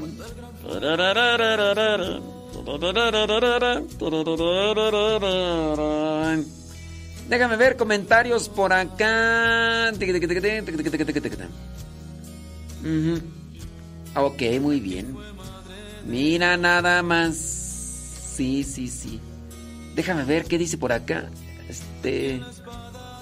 No, no, no, si está difícil. Ok, muy bien, bueno, pues. Ah, es que me están acá comentando situaciones, pero ya de, de, de temas pasados, hombre. Dice. Uy, dice. Dice por acá. eh, aquí, ya aquí trabajando. Dice, estoy en la remalladora, en la costura, y escuchándolo a todo volumen. Fíjese que el viejo, dice que el viejo que tiene, tiene un vicio tremendo. Y no vamos a decir cuál vicio, porque si no, ¿para qué quiere que después... Bueno, ya dijimos en qué trabaja, ¿verdad? Ya la va a descubrir. pues sí, ya. Bueno, dice que tiene un vicio. No es un vicio malo. Vamos a decir, El vicio que tiene el viejo es andar en bicicleta de montaña. Le gusta la adrenalina, le gustan las emociones fuertes. Sí. Dice que pues va, va un día, creo, ¿no? Nada más. Dice, llega ese día, ni el polvo le veo. Por nada que deja su hobby. Ok, es un día a la semana. La, la señora que nos escribe pregunta que si está mal el esposo. Miren, los, los hobbies son necesarios. Yo donde sí podría pensar que está mal, y es que estamos hablando de estas cuestiones de la infidelidad, es cuando absorbe la mayor parte del tiempo que podría destinarle a la familia y se lo dedica a eso. Ahí sí podríamos decir que está mal. Pero si solamente es el jueves en la tarde, el jueves en la tarde va y se agarra la bicicleta y anda que ni el polvo le den. Me preguntan, ¿está mal? Yo pienso que no. Además es una cosa eh, que le ayuda a su salud y le ayuda a sacar el FUA. Para que no, es que cuando trabajas bajo tensión, eh, te acumulas de estrés, de preocupación y todo eso, entonces tienes que sacarlo. Y si no lo sacas, andas eh, así peligroso, andas peligroso. Y, y mejor que se vaya ahí al deporte y en ese deporte extremo como es la bicicleta de montaña, yo diría que mejor se vaya. Si es solamente el jueves en la tarde. Ah, pero si fuera ya lunes, martes, miércoles, jueves, viernes, sábado, domingo. Ahí sí ya diría, a ver, mídele el agua a los camotes. Pero no, acá. Si fueran de esos vicios los que tiene el esposo, hombre, esos vicios son buenos. Esos vicios son buenos. Nomás con que no sea el de. El del chupirul y otras cosas más, pero yo pienso que un día en la tarde no hay problema. Y menos ese tipo de, de acción. Yo, yo sé que a lo mejor va a decir, ay, yo lo quiero todo. Es que, ay, este, papucho, papucho, yo no quiero que, que andes por allá, que te esté dando el sol, vente por la sombrita. Pues. Yo sé que a lo mejor tú quisieras eso, pero dale chance para que saque el fuego. Si no, mira, si no después, lo vas a tener ahí que, que, ¿para qué quieres? Bueno, Dice por acá, mmm, pregunta. A mí me da mucho miedo cuando se cierra la puerta o se atora, no sé cómo se le llama a esto, pero me da pánico. Aquí en mi pueblo se acostumbra poner block alrededor del ataúd y luego colocar una tapa de piedra sobre el ataúd. Creo que en casi en todos los lugares y eso se hace para que la tierra no caiga sobre el féretro y para que se pueda sacar el féretro en algún momento, ya sea por alguna cuestión, ¿no? Entonces yo creo que casi en todos los lugares se hace eso. Dice, y luego hacen lápidas de piedra. A mí eso me da mucho miedo. Les digo a mi familia que no me vayan a hacer eso. Porque, porque mi mayor miedo es que en el día del juicio final Dios me llame y no me pueda salir. No, no, no digo... Criatura. O sea, cuando se muere una persona, la persona no está en el cuerpo. Cuando ya cuelgas los tenis, el alma se va, estés enterrada o no estés enterrada. Tú también tienes que sacudirte esa idea, eso está mal, eso no, eso no es correcto. Tu cuerpo se muere, tu alma se va ante la presencia de Dios ya. El, en el juicio final nada, no tiene nada que ver eso del cuerpo. No tiene nada que ver, por favor. Sacúdete, sacúdete eso, por favor. Por favor, eso no es, eso no es de Dios. No, nada que ver. O sea, no has visto muchas películas de zombies. Has visto muchas películas de zombies. Criatura, ya no veas esas películas de zombies, ¿ok? Me da mucho miedo y les digo que a mí no me vayan a hacer eso por mi mayor miedo es que en el día del juicio Dios me llame y no pueda salir porque dicen que todos los vivos y muertos veremos el juicio. Pues sí, los que estén vivos y los que estén muertos en el purgatorio mirarán el juicio final. Tú estás mal porque quién sabe quién... O, no has ido a, a tomar bien las clases de liturgia. te hace falta más bugs. Te voy a recomendar, criatura, que vayas a tomar los cursos de Biblia. Que tomes los cursos de Biblia y que conozcas más sobre la doctrina y la Sagrada Escritura para que no andes con tus cosas. ¿Sí? Mira que aquí tenemos una casa de retiros, aquí donde estoy en este momento yo. Es una casa de retiros. La gente no quiere venir a la casa de retiros. ¿Los tratan mal? No. La gente piensa que no es necesario. Quieren que sus vidas se solucionen con una plática de una hora, media hora. Y también nuestra fe no se puede arreglar solamente por programas de radio. Entonces, criatura del Señor, vente a un retiro bíblico. Vente a tomar los cursos de Biblia. Y después, ya cuando termines todos los cursos bíblicos, te inscribes en la teología para laicos, que también aquí se ofrece, para que conozcas más de la Sagrada Escritura. No quieras aprenderlo todo así con tres minutos, con diez minutos. Tienes que salir, tienes que salir de esa situación para que no andes con tus cosas. El día del juicio final vendrá eh, un momento sí para vivos, por los que estén vivos. Pues si, si tú ya no estás, eh, si tu cuerpo ya no está con vida, pues tú ya no. Pero si estás en el purgatorio, sí. Los que ya recibieron su juicio particular y están gozando de la presencia de Dios, ellos pues ya nomás de lejecitos van a mirar, pero pues ellos ya fueron, ellos ya fueron juzgados y ya todo. Así que ahí te recomiendo, te recomiendo, participen de veras de los, no solamente que vengan aquí, porque van a decir, ay, si ya están nomás haciendo promoción allá a esa casa donde se encuentra. No, traten ustedes también de ir a los lugares donde se les ofrecen estos retiros para que conozcan, porque el conocimiento nos saca de la ignorancia.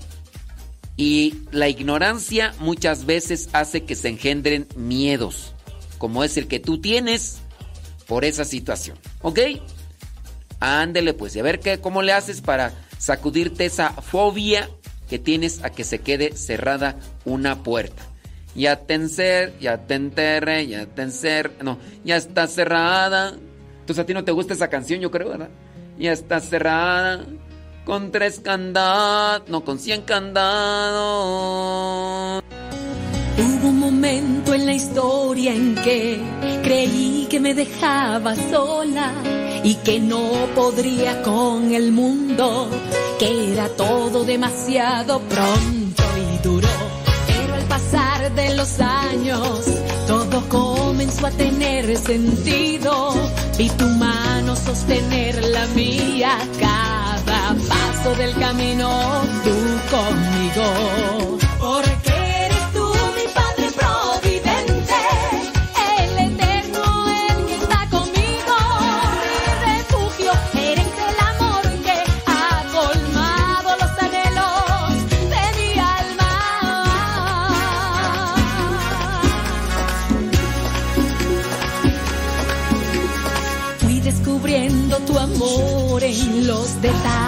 de lo cotidiano y que aún en las cosas pequeñas tú estabas, Señor, pendiente de ellas. Tú me enseñaste a creer que lo imposible puede ser posible, que mis sueños pueden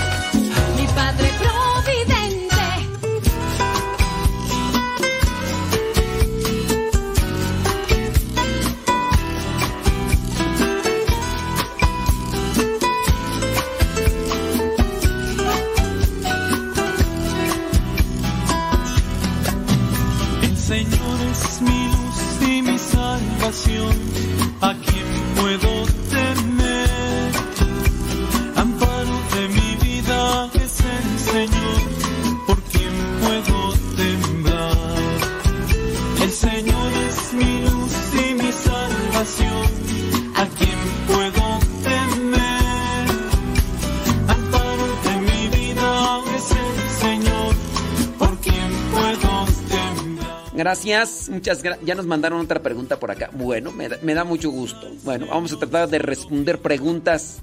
Y sí, todavía seguimos con el tema este de la infidelidad. Ahorita dice esta persona que yo no sé si nos está escuchando, ¿verdad? Porque luego nos mandan eh, preguntas y resulta pues que tienen que ir a cambiarle el pañal al niño o que tienen que ir a darle la vuelta ahí a las tortillas y ya se les olvida que estaban escuchando el programa. ¿Cómo es eso?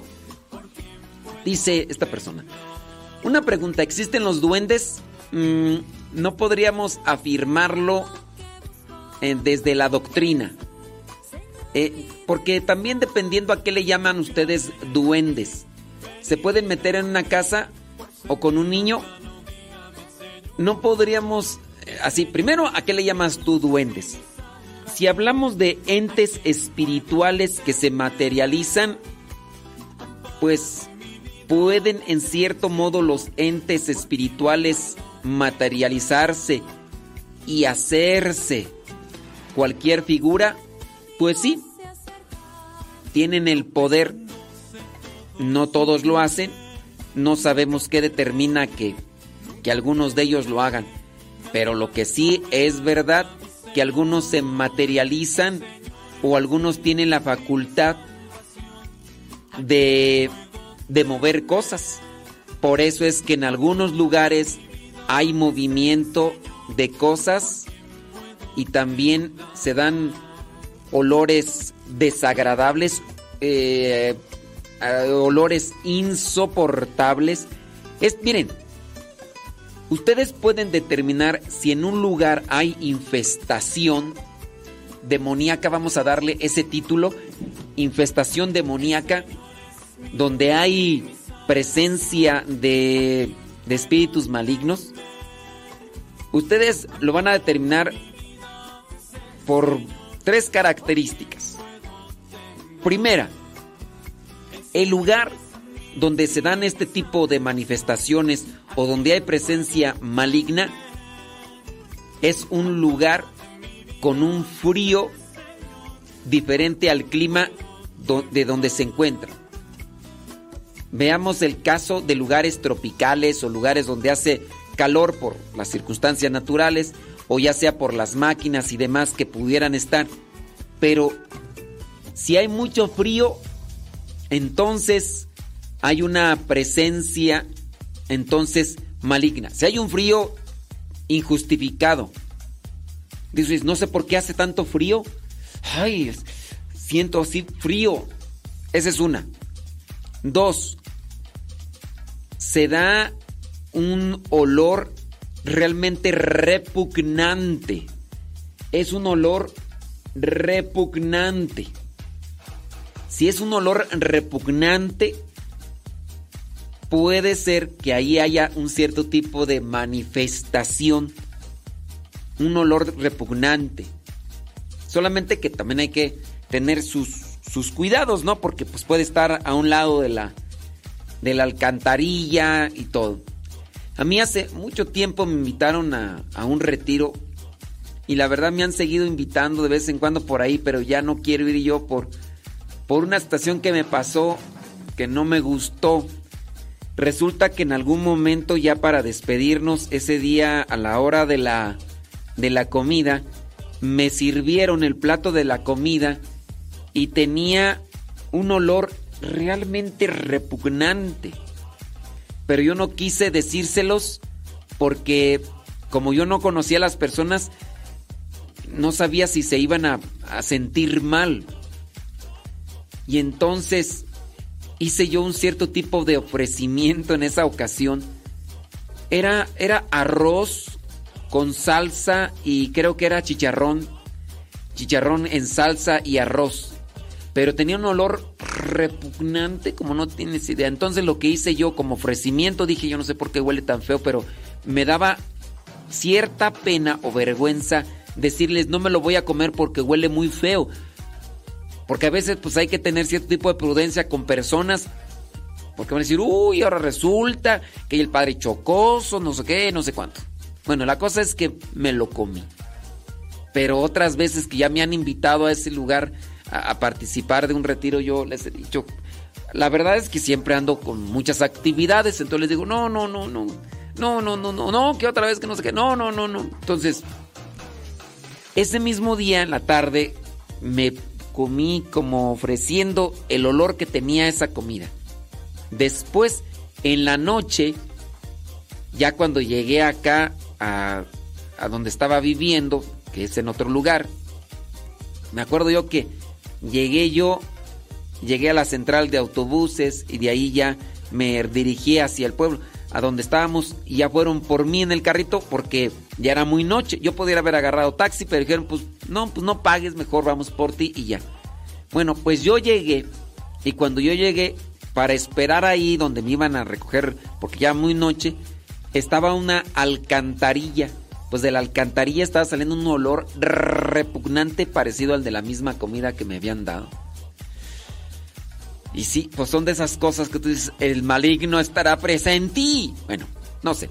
Pero no sé por qué también dije eso, pero ya lo dije también. Entonces, segunda cosa, lo que vendría a ser el olor repugnante. Si hay frío injustificado, pero un frío, si hay un olor insoportable, y la otra, si te sientes observado, si te sientes, si son tres cosas conjuntamente, ahí, cuidado, cuidado, allí hay presencia chamuchesca, chamuca chamañesca, ahí. Si, si nada más sientes frío, pero eh, no hay olor repugnante, mmm, habrá otra cuestión ahí. Si hay olor repugnante, pero no hay frío, mmm, entonces no tanto. Si no, te, no sientes así como que te sientes eh, observado, como que, que entonces también ahí... Mmm, esas son así de las cosas que podríamos decir. Si están las tres, aguas. Si no están las tres, este... Hay que checar por ahí. Ahora, esta cuestión de los duendes. Tengan presente, los espíritus malignos podrían, podrían personificar, podrían aparecerse como un niño, como una señora, como un demonio. Entonces, tú no puedes como tal asegurar, decir existen los duendes porque pues son duendes o son demonios personificados o... Sí, yo sé que van a decir muchas veces, sí es cierto, sí existen, yo los vi, yo los vi. Yo le podría decir, oye, y antes de que los vieras, ¿qué fumaste? Antes de que los vieras, ¿qué fumaste? Ahora, cuando me dicen que, que lo ven los niños, los seres humanos tenemos una imaginación y más los niños. Los niños, cuando estamos niños, somos una máquina de sueños. Cuando somos niños, somos una máquina de sueños. Lo que nos imaginamos lo podemos, en cierta forma, no materializar, pero sí creernos que son una verdad. No tengan mucha atención hacia lo que son los niños. Siendo niños nuestra imaginación corre a 100 mil por hora. No le corten, no le amaguen la imaginación a un niño. Esa imaginación lo puede ser o puede llevar a, llegar a ser llevar a ser una persona realmente creativa, una persona que podría aportar mucho a la humanidad utilizando su imaginación. No les digan, estás loco, estás... No, no. Algo solamente hay que ayudarle a centrar la imaginación. Pero sí cuando... Cuando dicen que son niños los que ven estas cosas, no, no le pongan ahí. Ahora que, que si tiran las cosas y todo eso, también dependiendo, porque a veces nosotros podemos estar con una enfermedad donde creemos que escuchamos cosas, donde creemos que se mueven las cosas. Si son varias personas que lo ven, que lo sienten, ya ahí sí. Habría que ver qué se hizo antes o quién de los que están involucrados en la familia está haciendo una invocación a espíritus malignos, porque a veces entre la familia hay gente que le gusta la manta fiada y andan con sus cosas. Entonces analícenle, por ahí habrá alguien quien esté haciéndole cosquillos al niño sabiendo que qué risueño y luego todavía preguntan que por qué alguien tiene un vínculo con el maligno y por eso es que se mantienen las cosas. Pues chequenle, miran el agua a los camotis. Yo quiero ser voz de color que se mezcle una sola con todas las demás.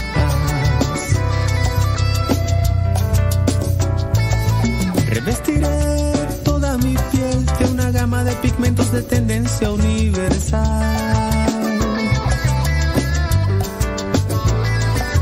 Yo quiero ser voz de color que se mezcle en una sola con todas las demás.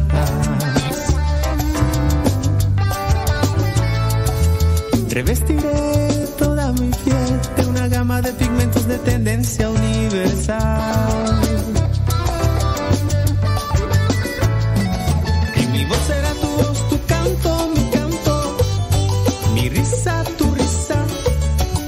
Llanto.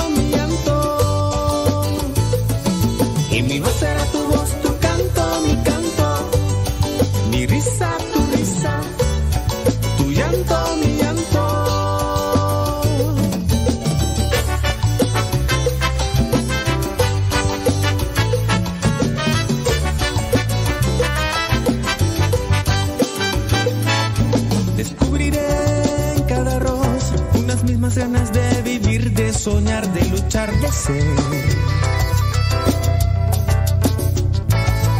quitaré las divisiones porque todos somos iguales. Todos somos iguales.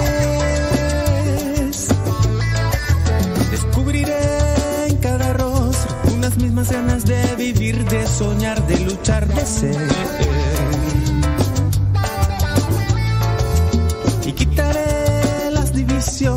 Porque todos somos iguales.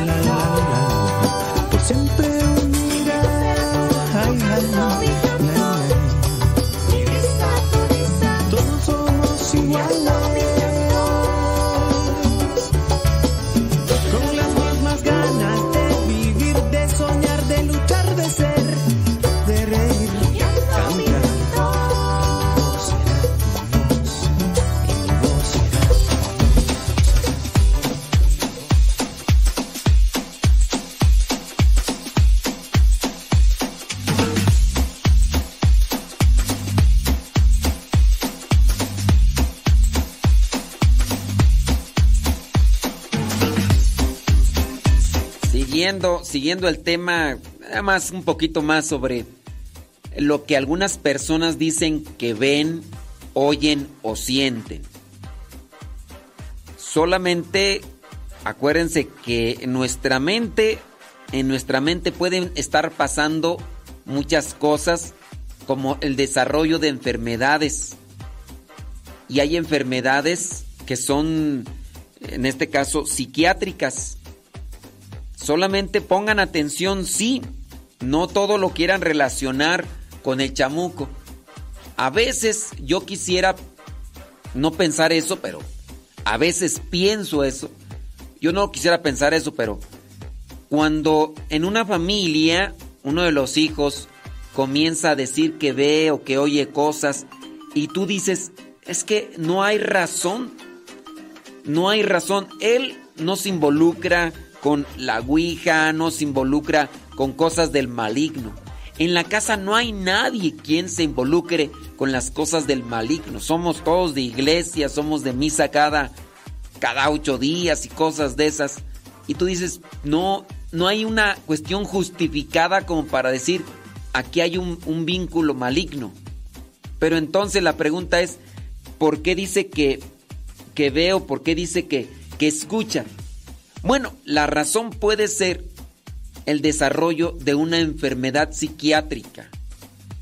Y lo que yo no quiero pensar, pero a veces pienso, es que al darse cuenta la familia que está una enfermedad, lo más conveniente para ellos, en su caso podría ser llevarlo mejor a que le hagan una oración, un exorcismo, que llevarlo con un médico, con un psiquiatra, para que hagan una evaluación de lo que vendría a ser su, su cerebro.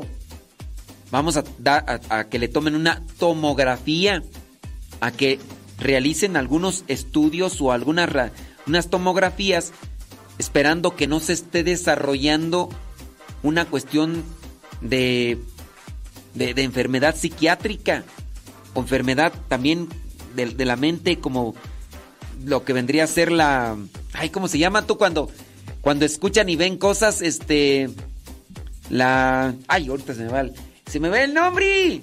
Pero hay muchas cosas por ahí de estas de enfermedades psiquiátricas. Esquizofrenia, ándale. Tú sí sabes. Podría estarse desarrollando un problema de esquizofrenia. Y eso, a su vez, a la persona le, le puede afectar en el futuro. Una, una persona esquizofrénica vive todo el tiempo con medicamentos y obviamente no puede desarrollar su vida en plenitud.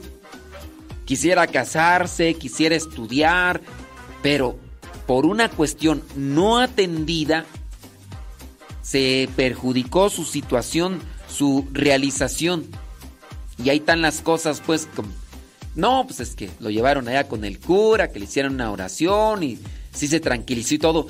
Sí se, pues sí, porque la oración tiene también su efecto de serenidad en el corazón, pero no atendieron lo que se estaba desarrollando en, su cabeza.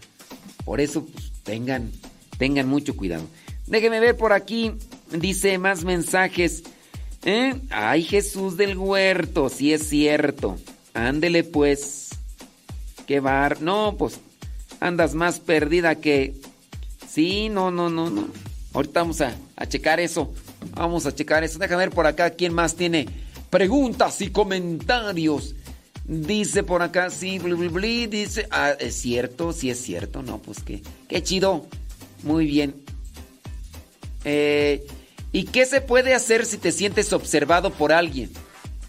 Miren, no todo el tiempo, como les digo, si hay presencia del maligno, tendrían que darse este estas tres manifestaciones. Frío injustificado, olor sumamente desagradable y sentirse observado. Ok, si tú dices que qué se puede hacer si te sientes observado es que tienes inseguridad. Hay un complejo, hay baja autoestima, te sientes observado. Y, todo puede ser también a cuestión de una sugestión. Ayer yo hablaba con aquí, con unos hermanitos de, de formación, era en la noche, y ellos venían de hacer una actividad y, y venían un tanto temerosos. Yo voy saliendo de uno de los pasillos a donde me metí a apagar la luz, porque yo digo, pues ya nadie va a pasar por aquí, está la luz prendida, como dijo aquel de la canción, pero qué necesidad. Y entonces lo que hice yo fue pues apagar la luz del pasillo. Salgo del pasillo, regularmente yo traigo ropa negra, incluso hasta mi cachucha es negra y, y voy saliendo. Cuando yo salgo se asustan porque venían platicando de que, que les han dicho, que no sé qué y que no sé cuánto. Hay una sugestión, me ven a mí saliendo de la oscuridad y se espantan. Y no gritaron más porque pues, Dios es grande, ¿verdad? Pero hay una sugestión, te sientes observado, sugestión, complejo. Hay una baja autoestima, no tienes confianza. Pues te sientes observado, te sientes amenazado. Es algo que ustedes tienen que cuidar en su interior para que pues no les pase eso. Y pues es algo ahí. Que transita por tus venas. ¡Súbale la radio, Kevin Ferni! Dice, en casa eh, hace mucho, una persona por acá nos escribe, dice, hace tiempo había cosas extrañas. Y, todas las, y todos los que estaban ahí la perci- percibían. Salían volando los platos o los vasos, estaban puestos en un lugar y era como si alguien los aventara, porque caían lejos del lugar donde se habían puesto y sentíamos como que alguien nos espiaba, principalmente cuando solo había una persona en la casa. A veces estando todos en un solo lugar sentíamos esa presencia extraña. Así que en el lugar que más se sentía eso, de- decidimos poner ahí el altar. Y ahora que ya estamos más en oración, que las cosas han bajado, se han quitado. Claro, si hay algo por ahí, una presencia y todo, pero estamos en oración, estamos... La oración nos da también confianza, la oración nos da luz, la oración nos ayuda a, hacer fuerte nuestra fe o hacer crecer nuestra fe. Si Dios está conmigo, ¿quién contra mí? Si Dios, si yo estoy con Dios, ¿qué me pueden hacer los demás? Nariz bola, nariz bola. Entonces, pónganse del lado de Dios. Aumenten también su confianza en Dios, su esperanza en Dios. ¿Cómo le hago? ¿Cómo le hago para que, que mi confianza crezca en Dios? En la medida en que más estés en las cosas de Dios, tu confianza va a crecer. Así como una relación humana, mientras más yo estoy con una persona en lo físico, también así crece mi confianza. Una persona que no me conoce, yo no, tengo, bueno, puse ese ratito el ejemplo de que me invitaron a este retiro y me dieron esa comida que olía realmente desagradable y me la comí nada más como un ofrecimiento. Yo no los conocía y yo no tenía la confianza como para decirles su comida huele mal, porque miraba que todos estaban comiendo de lo mismo que yo, pero ellos estaban así. Entonces, nuestra relación con Dios a través de la oración, de la reflexión de la palabra, nos va a dar confianza, fortaleza y esperanza. Entonces, pues sí, hay que, hay que estar más cerca de Dios, ¿ok? Dice por acá, ¿usted qué piensa? Que dice, "Mm, tengo una amiga que su hija padece de dolores musculares, no puede estar rodeada de muchas personas, menos en la iglesia, y dice que siente que alguien está a su lado en la noche. Eh, su familia ha trabajado en casas de espantos, pues algo, algo habrá. También el hecho, miren, el hecho de que, aquí viene la sugestión, el hecho de que alguien haya trabajado en este tipo de lugares, no necesariamente estamos hablando de una presencia maligna. A veces es la sugestión. Leí la sugestión. Es que, ¿de dónde vienes? Vengo del cementerio. La persona se crea en la mente de dónde viene y comienza el desarrollo de una idea. ¿Usted piensa que sea la presencia demoníaca? No, no es presencia demoníaca. Y a ella le han hecho muchos estudios y no le encuentra nada. Es que no, no todo tiene que ser una cuestión física. Los estudios, incluso los que, los que se hacen a nivel del cerebro, las tomografías, pues son físicos. Pero hay algo que está más allá de los estudios físicos y clínicos. Está en el autoestima, en la confianza, en el alma, en el espíritu. Lleven a estas personas a retiros donde se impregnen y se llenen más de Dios. Y su confianza y su esperanza y su fe se pueden iluminar. Y de esa manera pueden salir de este tipo de situaciones. Es mi recomendación que les doy porque el Padre Modesto soy.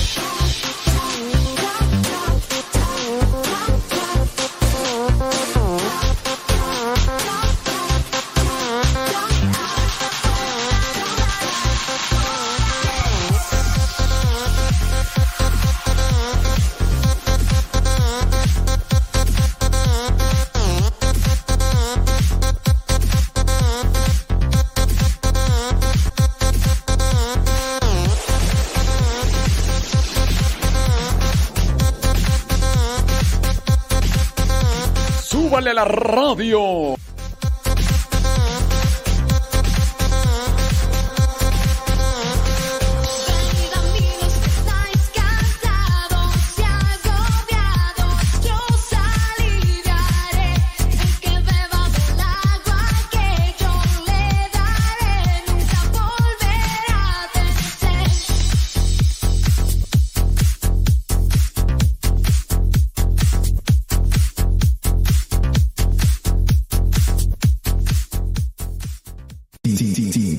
Chafa.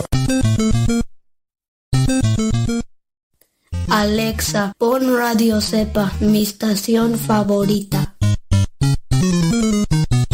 Esta es Radio Cepa, la radio de los misioneros servidores de la palabra. Estás escuchando Radio Cepa, una radio que forma e informa. Yo salto para el Señor,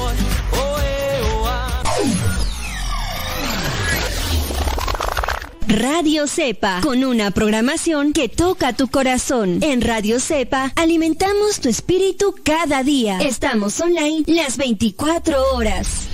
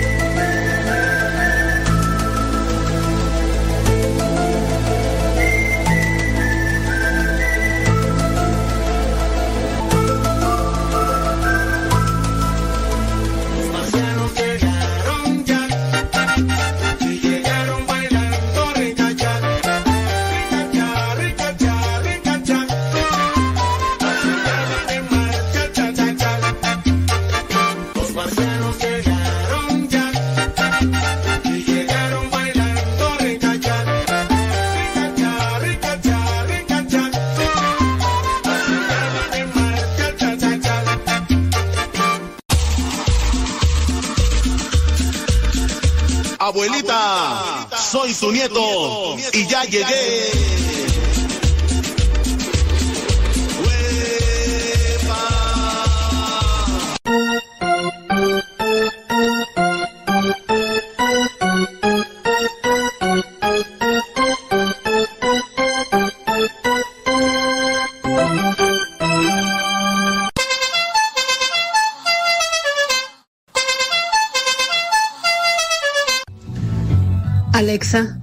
Pon música de los misioneros servidores de la palabra. Esta es la música de los misioneros servidores de la palabra en Spotify. Justo cuando estaba vacío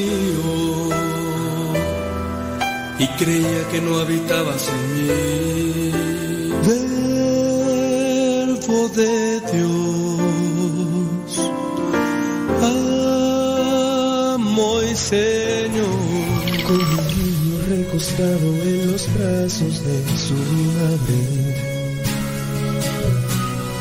Como un infante descansando en el calor del dulce hogar. Espíritu Santo,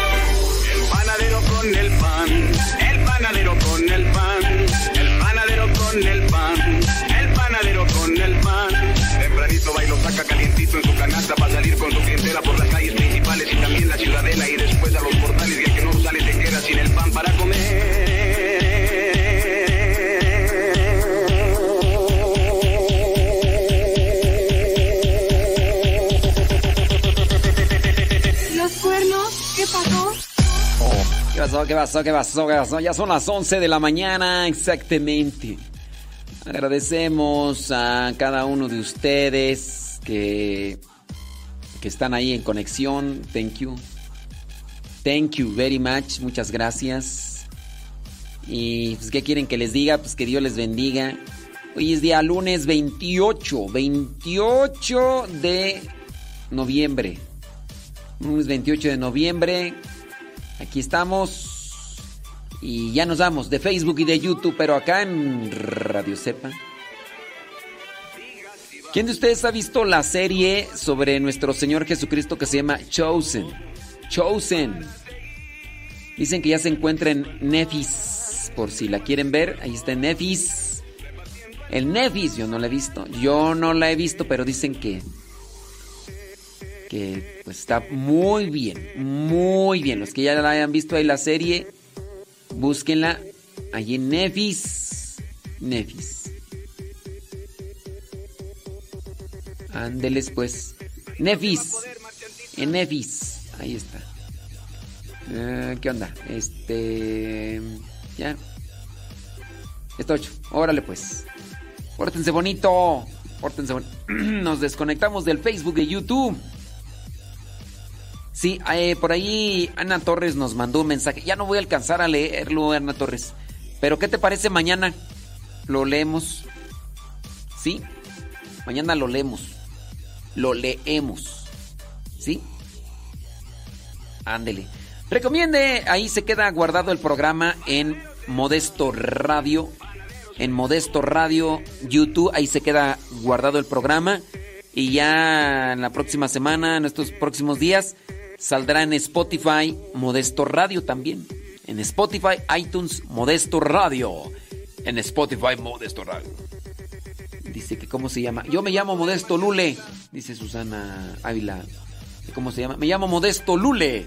Modesto Lule para servirles. Pues ahí está. Modesto Radio en YouTube y en Spotify y en iTunes para que escuchen los programas pasados. Pásele a Radio Sepa, descargue la aplicación. Radio Sepa, la mejor estación. Descargue la aplicación o póngale en el Google Radio Sepa y ahí la lo que le aparezca ahí en el en el Google Radio Sepa, ahí estamos. Ahora sí, vámonos de Facebook y de YouTube. Acá nos conectamos en Radio Sepa.